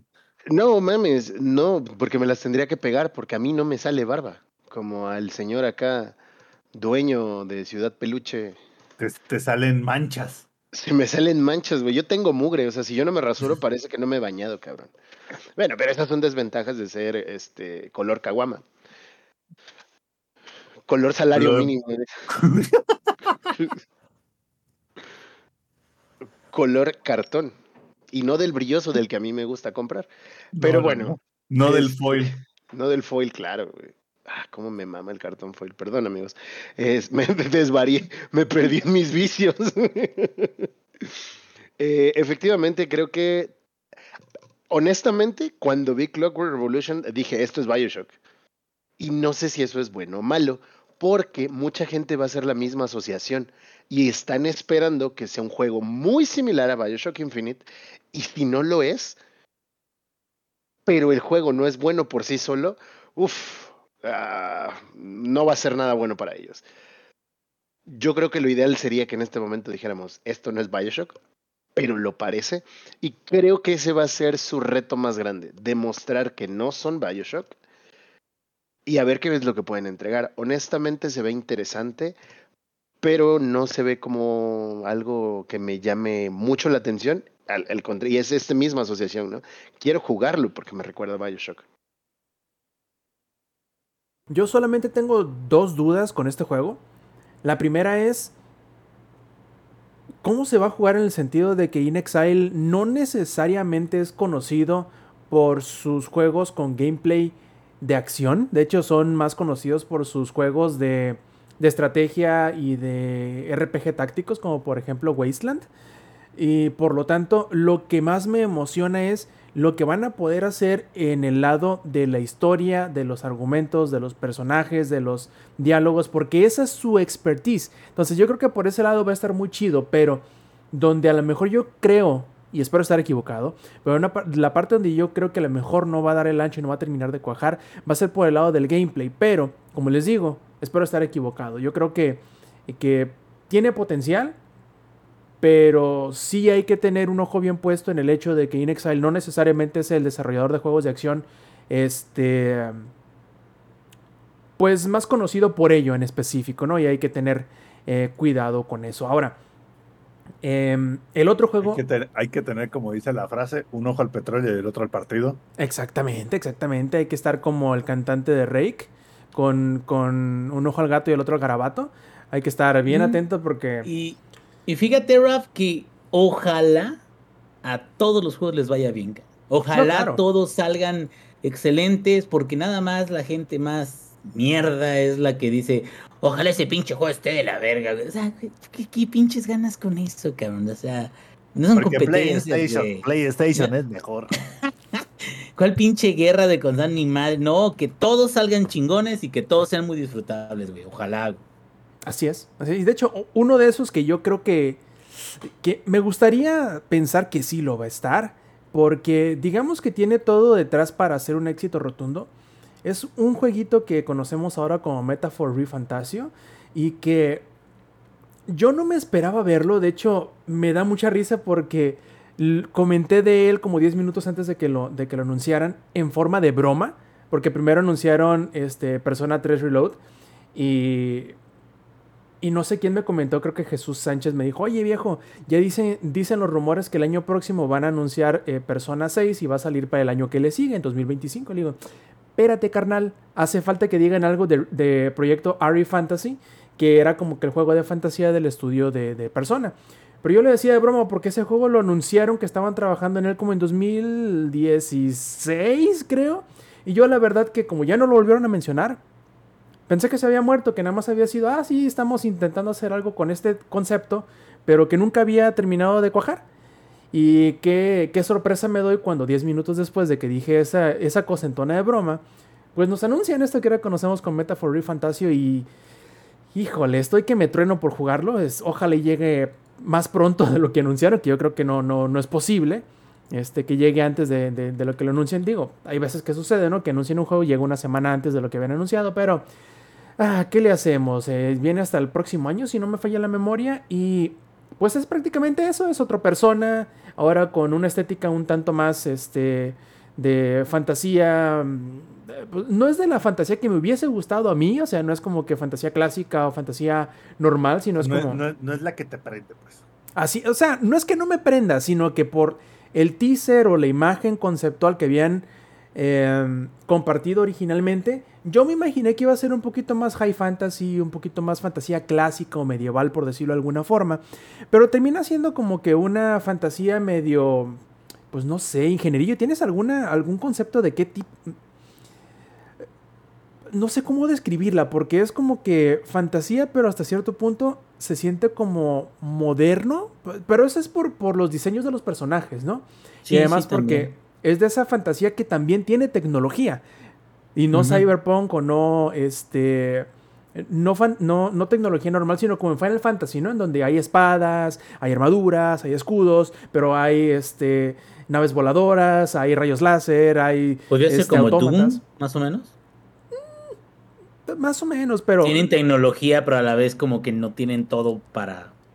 Ghost in O sea, the Shell. como que tiene su toque de... Sí tenemos tecnología, pero no todo es digital hermoso, sino... Todavía sí, tiene- sí. hay muchas cosas análogas. Pero- Blade eso Runner. es la razón. Pues O más o como o el- sea, Como el estilo de Blade Runner, que es como estamos en el futuro, pero al mismo Pero tiempo. todavía hay un chingo de cosas que como que se ven viejas, güey, ¿no? Exacto, Sí, ¿no? sí, sí, sí. Y te digo, y eso es más que nada lo que yo esperaba. No quiere decir que no piense que lo que están mostrando, lo que están anunciando sea algo bueno. De hecho, lo voy a jugar. Y muy seguramente lo voy a, lo voy a disfrutar porque tengo confianza en ellos, ¿no? O sea, a final de cuentas creo que como con cualquier juego del estudio que hace Yakuza, yo sé que va a ser un buen juego. O tengo la confianza de que va a ser un buen juego. También estos vatos de, de- personas sé que hacen buenos juegos. Entonces, digamos que va a ser otro juego de esos que va a llenar o, va a, a satisfacer el hambre que tengo para un persona nuevo. Pero con este juego que tiene todo, todo, todo lo que queremos del persona. Tiene este, tal cual los demonios de Shin Megami Tensei. Este, tiene los, los prácticamente los acompañantes. Muy seguramente van a ser eh, enlaces sociales que vas a poder este, entablar y mejorar las relaciones sociales entre tú y tus amigos que conforman la, la party. Este, tiene música muy chida, diseños estrafalarios eh, muy bonitos y yo creo que tiene todo para, para ser un éxito y espero que lo sea. Tengo muchas ganas de, de conocer más del juego, de ver más y sobre todo porque los diseños son muy bonitos. La, la, la música está muy chida y se nota que tiene detrás toda la maquinaria de Atlus y de los estudios de Persona.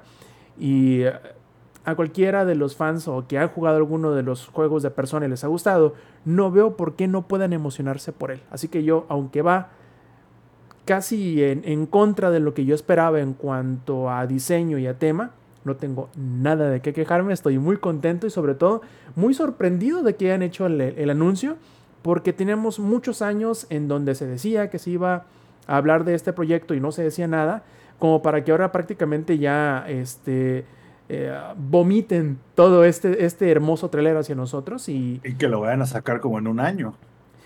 y si te, menos. descuidas, si te descuidas en menos, espero yo que sea en menos. De hecho, ahora Microsoft curiosamente ya no hizo la promesa de todo lo que te mostramos en este evento va a salir en menos de 12 meses porque, ah, pues, Silksong, ¿verdad, ingenierillo? Este, y otros juegos que anunciaron y que mostraron el año pasado y que muchos no han salido, como por ejemplo ese de, de Hellblade Dot, que ya tiene como que 5 años en que han estado mostrándolo los de Microsoft y parece que nunca va a salir. No es queja, o sea, que se tomen el tiempo que sea necesario porque nadie quiere que vuelva a suceder otro este otro Redfall, ¿verdad? De que aparentemente aparentemente estamos saliendo de esa de esa maldición. No sé ustedes. No sé ustedes. Pero a mí se me hace que que estamos Mira, de este, Hellblade no vas a decir nada. Que se tomen el tiempo que quieran mientras su mezcla de audio esté tan perra como la que presentaron en el stream. Era Eso sí. justo lo que iba a decir, porque a mí me sorprendió el nivel de amor del, con el que hablaron ustedes dos, que son quienes le saben a todo este tema del audio.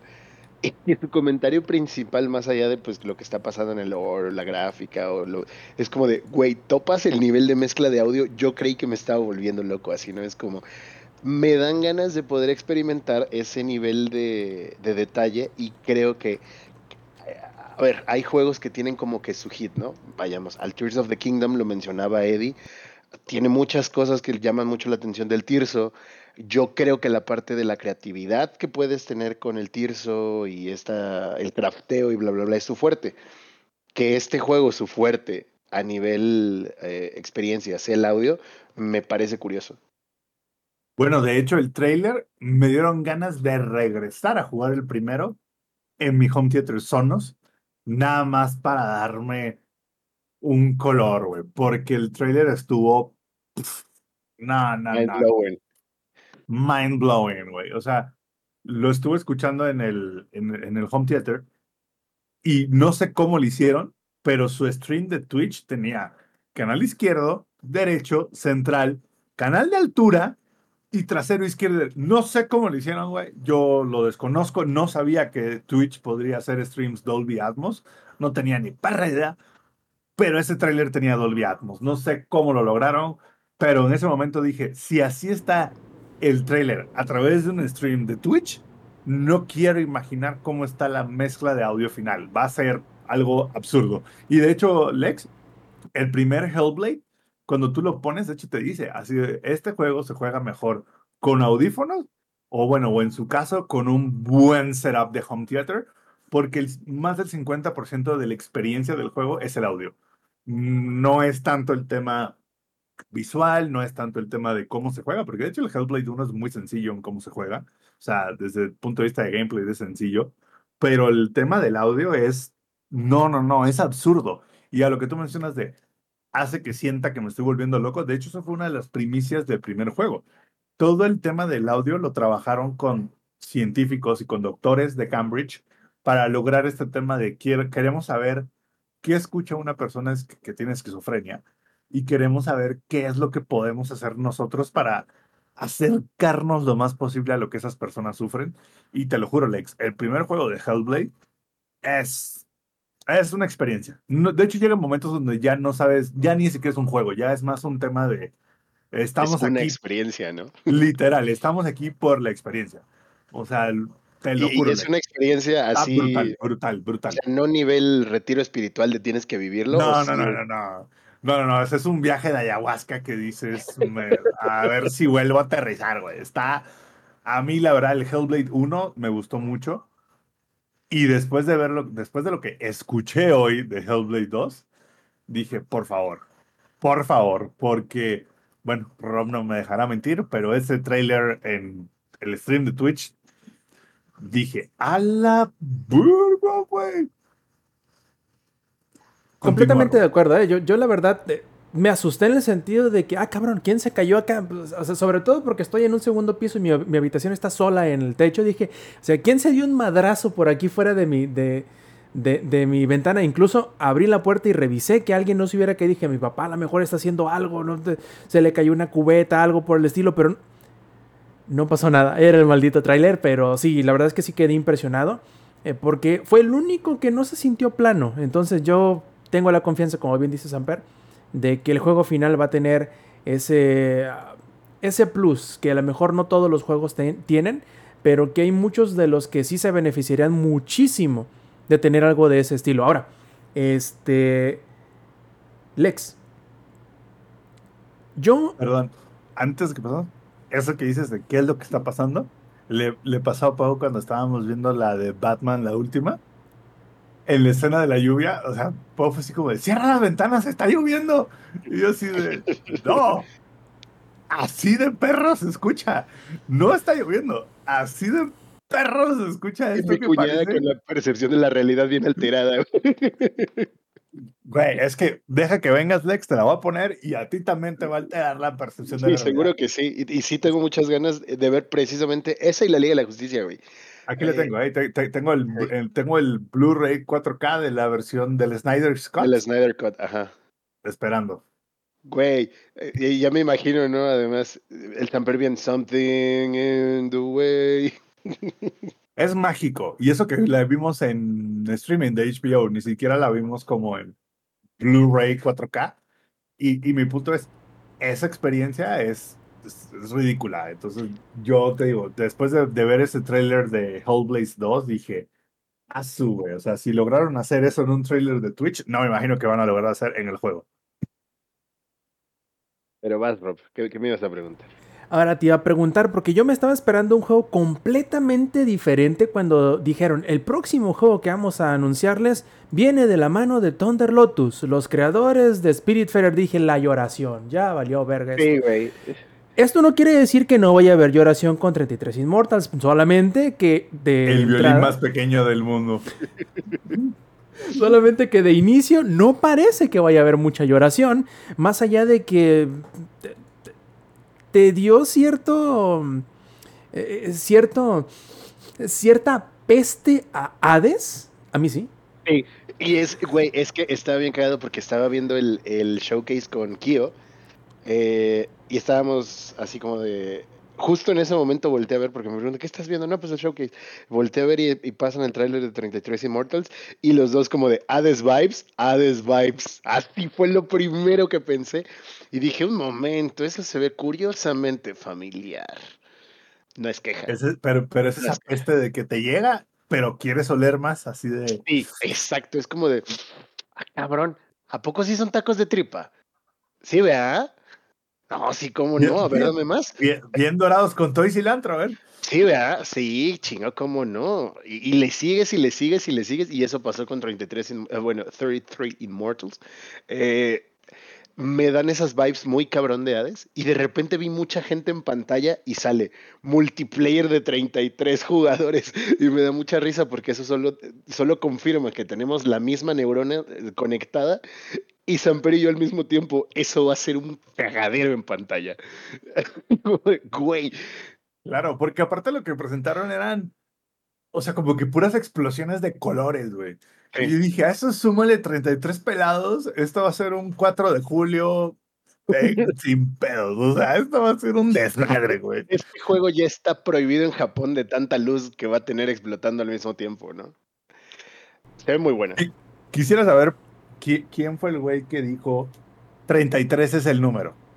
O sea, no 4, no 6, no 8. O sea, ¿quién dijo 33? That's the number. O sea. Visionario, güey. Güey, no, banda, vayan a este minuto, al minuto aproximadamente 1.48, eh, hora 48, así es, ¿no? A la versión en video para que se vivan la experiencia de la joya que acaba de pasar. No tienen ni idea. Sí, No sí, les voy a sí. dar spoilers a los que están solamente en la versión de audio. Este, ¿Por qué 33? Ya nos contaré el lore y eso es lo que a mí más me llama la atención. Porque va a ser importantísimo el número 33 dentro del lore del juego. Tiene alguna razón, eh, involucra magia, involucra, no sé. Y esto me gusta mucho. involucra a los Illuminati, güey. No lo Claro que sabemos, sí. güey. Porque te- tiene que ser relevante el número. ¿Por ¿Por qué qué? Sí, sí, sí. O 33, sea? ¿por qué 33? Es... Dice Omar, No algún sé. fan de Scottie Pippen, dice seguramente. No, es que, es que sí, güey. O sea, ¿quién dijo 33 jugadores? 33 inmortal. No 4, no 6, no 14, no 20, no, no, no. no. 33. 27, ¿no? No, 33. 33. No, pe- 32, ¿no? 33. Sí, sí, No, sí. pero podrían No, ser no, 34. No, quiero No, 33. O sea, Sí, ¿se sí. imaginan la mesa directiva, güey, en ese momento? ¿Por qué? Ya, No como tú, ya el Lord nos dirá por qué 33. Exacto. Y por eso mismo es como, oh, no mames, qué chingón. ¿Va a ser un cagadero? Sí. Probablemente va a ser impráctico también. Pero tengo mucho morbo de saber qué pedo. Y de otro Lex que yo tengo también mucho morbo, pero eh, bueno, también en el buen sentido es de Path of the Goddess, porque estuvo muy raro el tráiler, ¿no? En el sentido de que es visualmente muy hermoso, tiene este temas de yokai y luego dijeron eh, viene de mano de Capcom y tú, "¿Pero esto es eh, Monster Hunter Rise 2 o qué pedo, porque además de todo porque además de todo es un juego de acción, o sea, y con armas a lo mejor un, tanti- un tanto similares a los de Monster Hunter. Y yo, yo sí me saqué de pedo, porque a diferencia de cuando anunciaron eh, um, Dragon's Dogma 2 hace un par de semanas en el showcase de Sony, que inmediatamente lo reconocí, dije, ah, este es Dragon's Dogma, no me hacen Eh, pendejo. eh, eh, eh, State of Play. Perdón, no, no, es PlayStation Showcase. ¿No era State of Play? No, el State of Play es el chiquito y el Showcase es el grandote. Ah, es que fue tan chiquito que me confundí. Eh, comprensible, es comprensible. A cualquiera le pasa, hasta las mejores familias. Este, no, en este sí no sabía qué pensar porque, hijo, es, es un juego muy bonito, cabrón. O sea, Alex, no sé qué te pareció a ti. Güey, la paleta de colores, la paleta de colores que se utiliza es hermosa, güey. Porque además uno creería que no podrías utilizar esos colores con la temática del juego y que quedara bien. Sin embargo, cuando ves lo que sucede, que también es un poco psicodélico, es como un viaje de cuadro, como, como un acidito. En el Japón de la época de los samuráis, güey. Pero al mismo tiempo, todo el tema de los samuráis tiene como estos detalles futuristas, como un poquito lo que hace Warframe. Como ese estilo tiene, es, esa vibe medio como estilo Warframe, pero bien ambientado en el Japón medieval eh, y al mismo tiempo psicodélico, no sé, güey, me, llamó muchísimo la atención. Eh, a nivel visual es como de... Yo también no, no, sé qué esperaba cuando vi lo de Capcom, sí me, me hizo ruidito. No, no, algo, no es algo malo. Y me llama mucho, me llama mucho. O sea, los colores me llamaron tal cual. Aquí fue como de, ah, creo que voy a poder saborear los colores. No sé, hay, hay algo que me atrapó inmediatamente además. Y si una cosa podemos este, tener por seguro en cuanto a Capcom son dos cosas. Primero, que de gameplay va a estar bastante chido. Y segundo, que el diseño va a estar increíble. Digo, o sea, desde lo que han hecho ahorita con Street Fighter 6, con todo lo que es Monster Hunter. Eh, necesito recordarles que Okami es de Capcom, es uno de los juegos visualmente más hermosos creo que ha habido en todo, de todos los tiempos.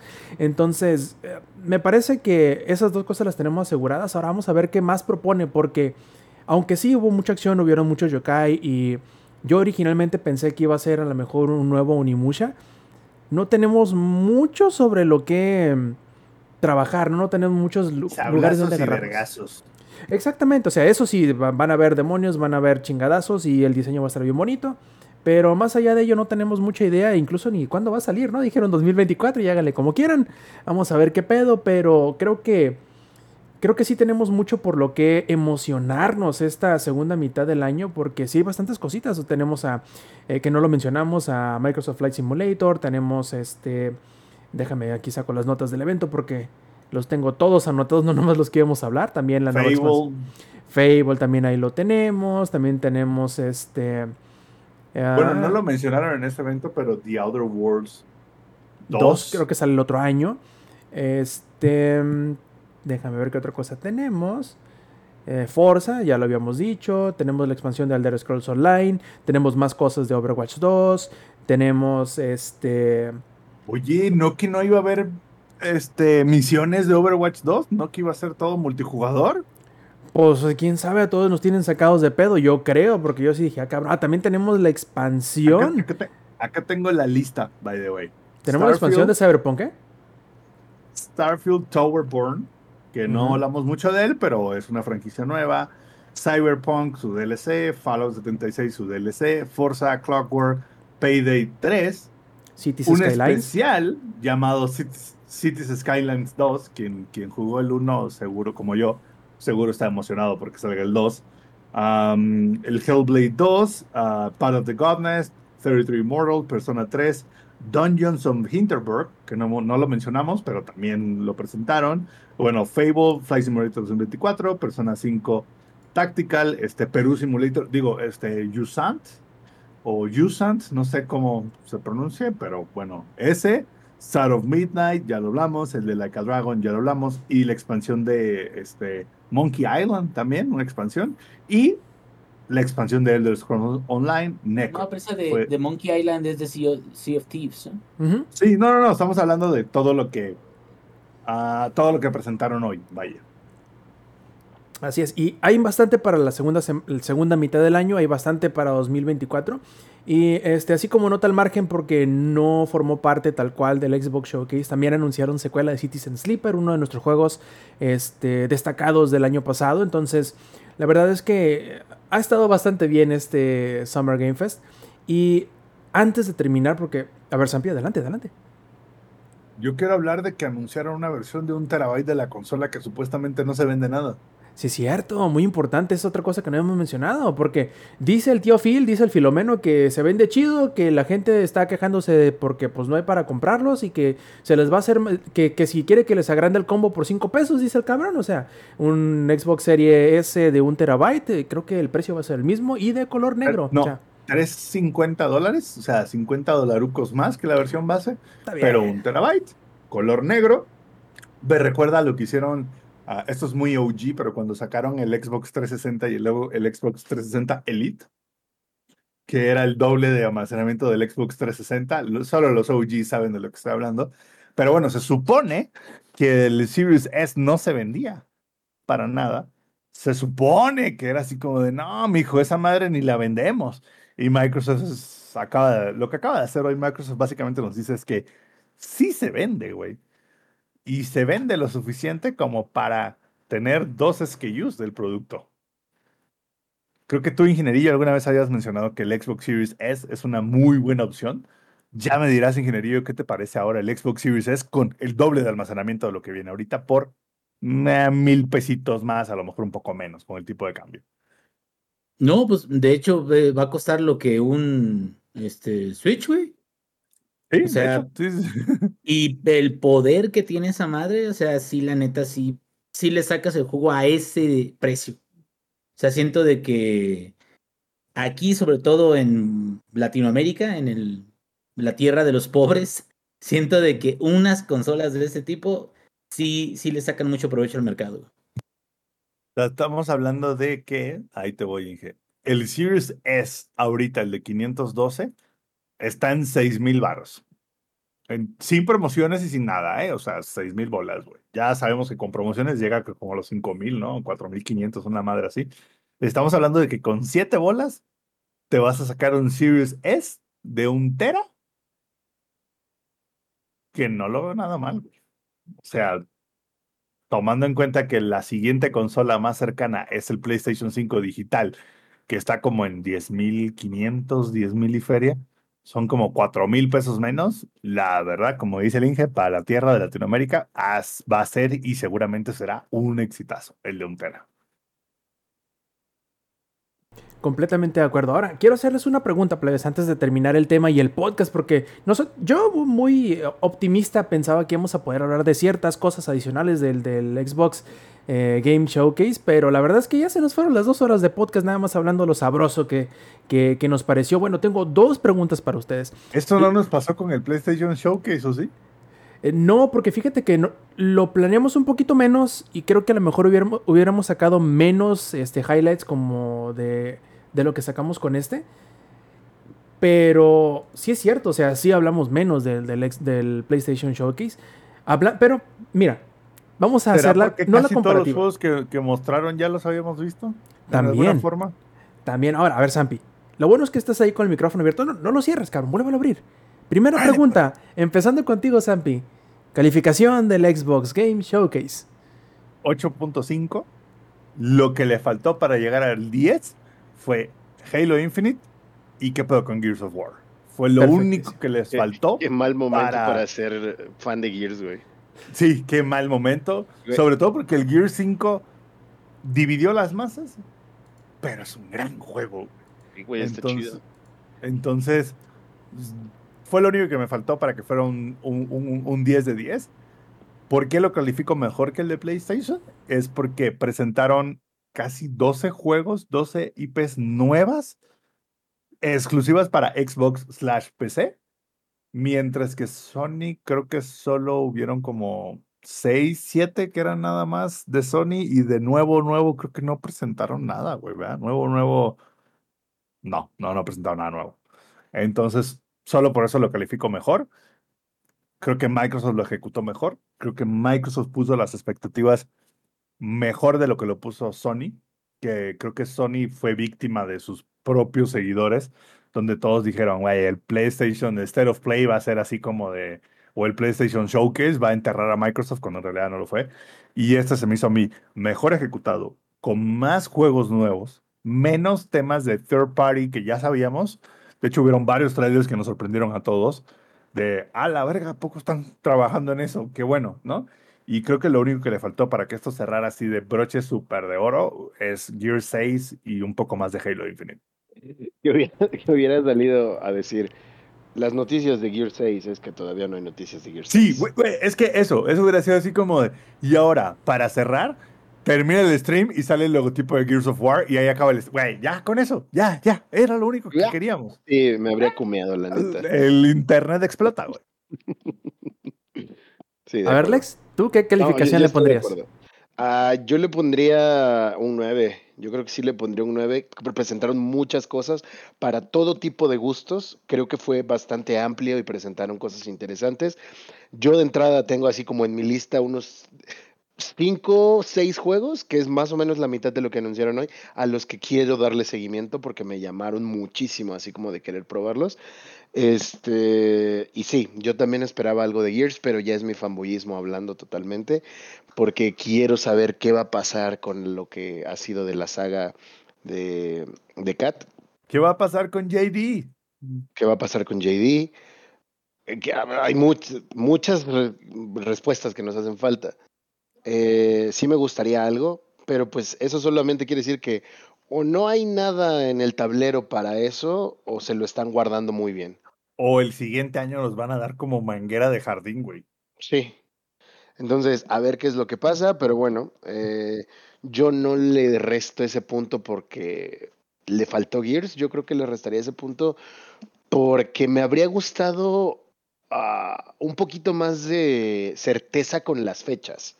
Porque, güey, o sea, 2024 puede ser en siete meses o puede ser en eh, 18, güey. ¿Sabes? Entonces, bueno, en 17. Dice Microsoft pero- que sí. Exacto. Entonces a mí me habría gustado un poquito más de certeza con las fechas, pero creo que sabiendo las cuestiones que han sucedido en general en el mundo del gaming con el tema de fechas, están siendo más prudentes al no generar expectativas específicas. Entonces, uf, a mí sí me habría gustado esa, esa certeza, pero bueno, ¿qué se le va a hacer? Ingenierillo, ¿tú qué calificación le pondrías al Xbox Game Showcase? En general, muchas fechas 2024. No tantas fechas 2023. Está bien. Eh, alguna que otra cosilla que sí me llama la atención. Muchas que no sé si las voy a jugar o si voy a ver qué rollo. Entonces, yo en contenido le pondría un sólido 8, pero lo voy a bajar a 7.5, cabrón. Porque no anunciaron nada de Cirque, son hijos de su pinche madre. Todo el, puto direct, todo el puto directo, y yo, te que te te te que tío, tío, te que Pero en teoría no es de Microsoft. Ah. sí, sí, ya es parte de no, sí.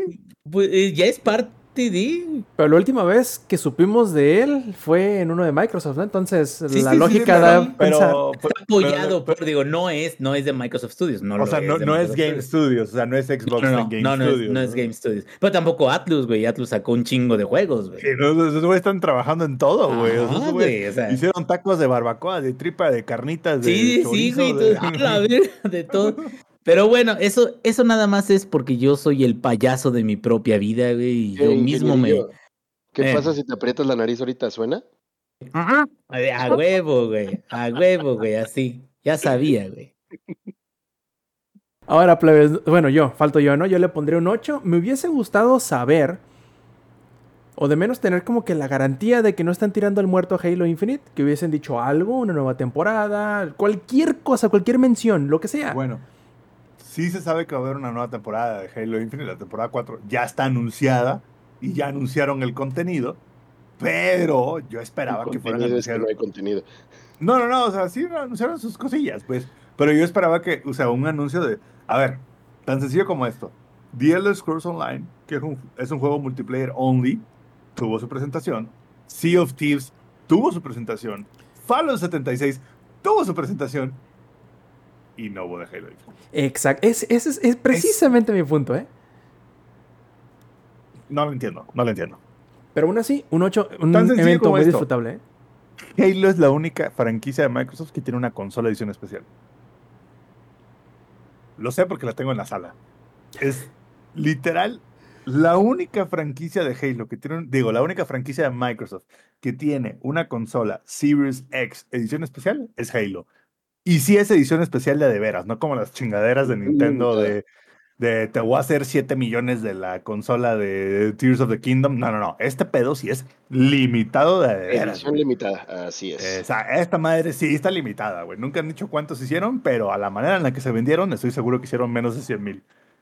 ¿La voy y a no tener ser- alguna vez en mi vida? No. pues quién sabe, depende de cómo me sienta algún día.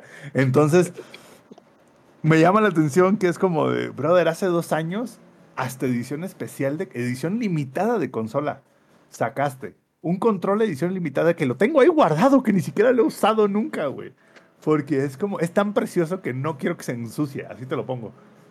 Y no nos mostraron nada, es como, beats me, la verdad.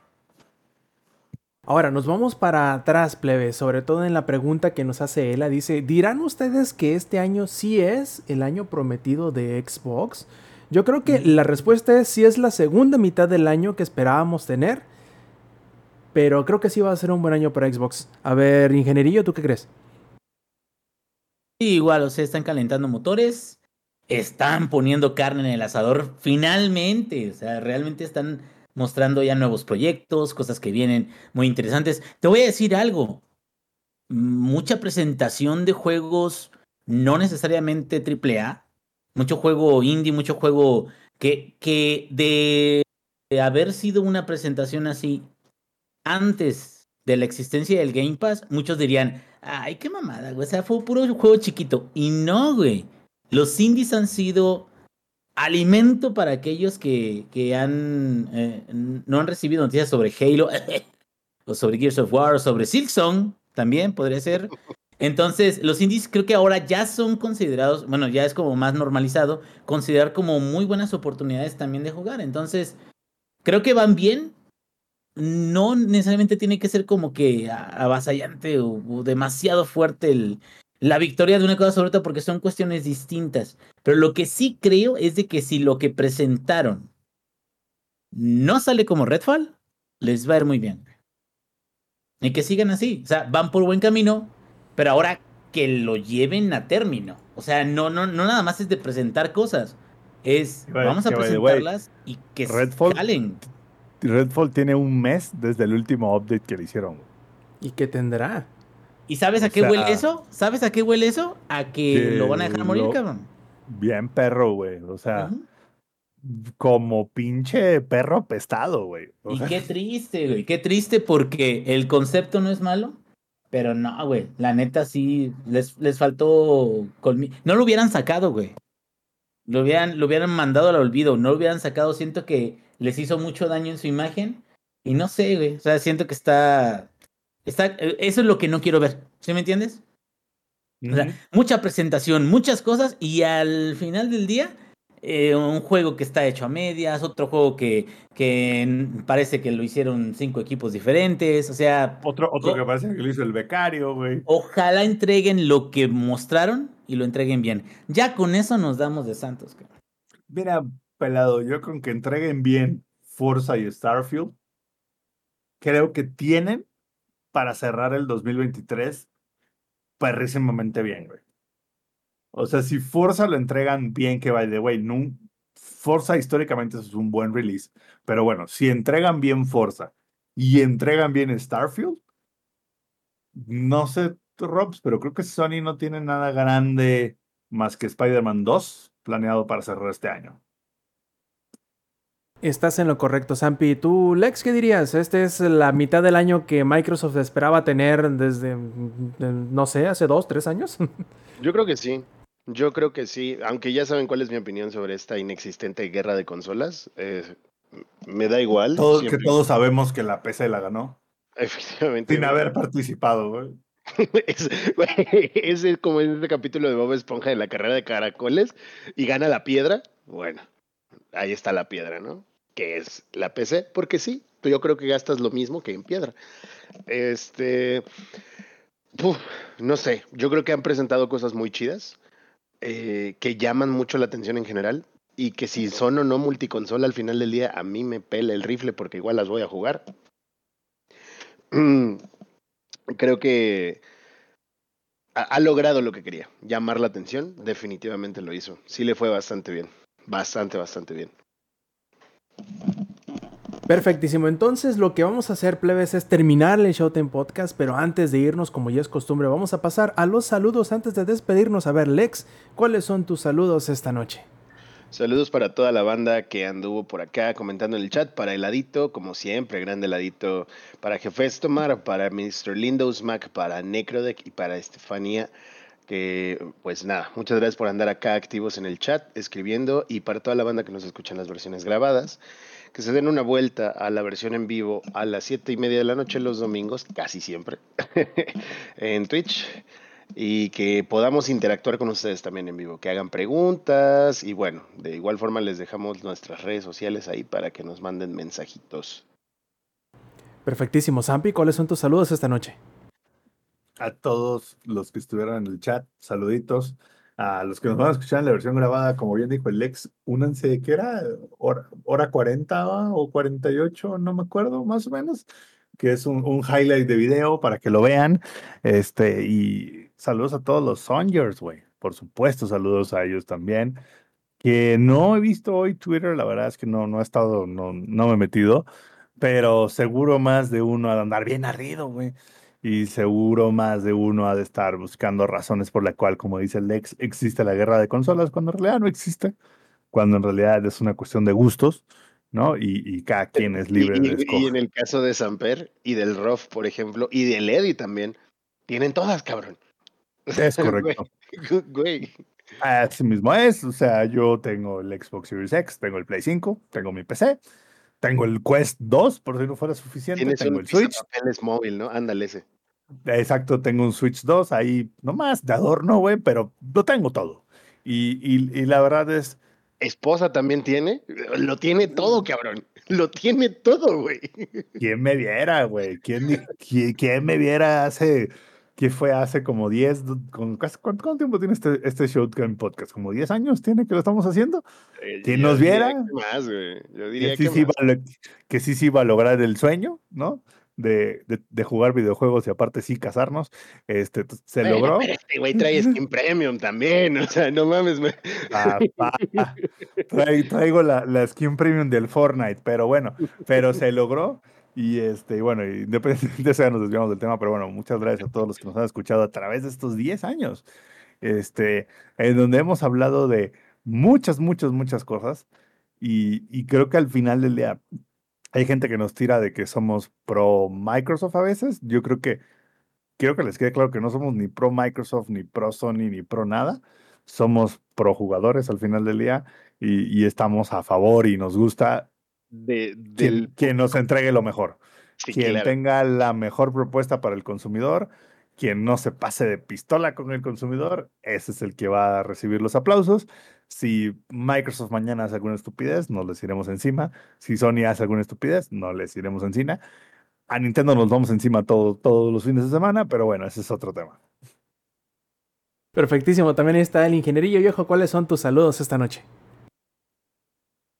Pues a todos los que nos estuvieron escuchando, igualmente a mi compadrito, a Estefanía, a todos, ahora sí de que gracias, gracias, porque si no fuera por ustedes, pues nadie nos estaría escuchando ahorita, cabrón. Fíjate, son de las cosas que uno no se pone a pensar, cabrón.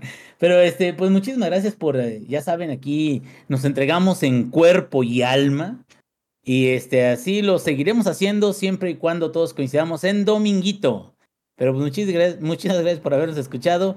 Y ahora sí les voy a guardar la reseña de eh, System Shock para la semana que viene para poder platicarles de qué tal estuvo ese remake. Perfecto, y también muy seguramente en compañía de Lady vamos a hablarles también quizá de, de Spider-Man Across the, de Spider-Verse, que Lex no me dejará mentir, miren, una chulada de película, si tienen chance, véanla antes de la próxima semana, si podemos hablar, no voy a decir con spoilers, pero va a ser una plática incluso más interesante, pero bueno, de parte... Que, que por ahí si la ven en, que si la ven en español, pues entonces para que no tengan spoilers.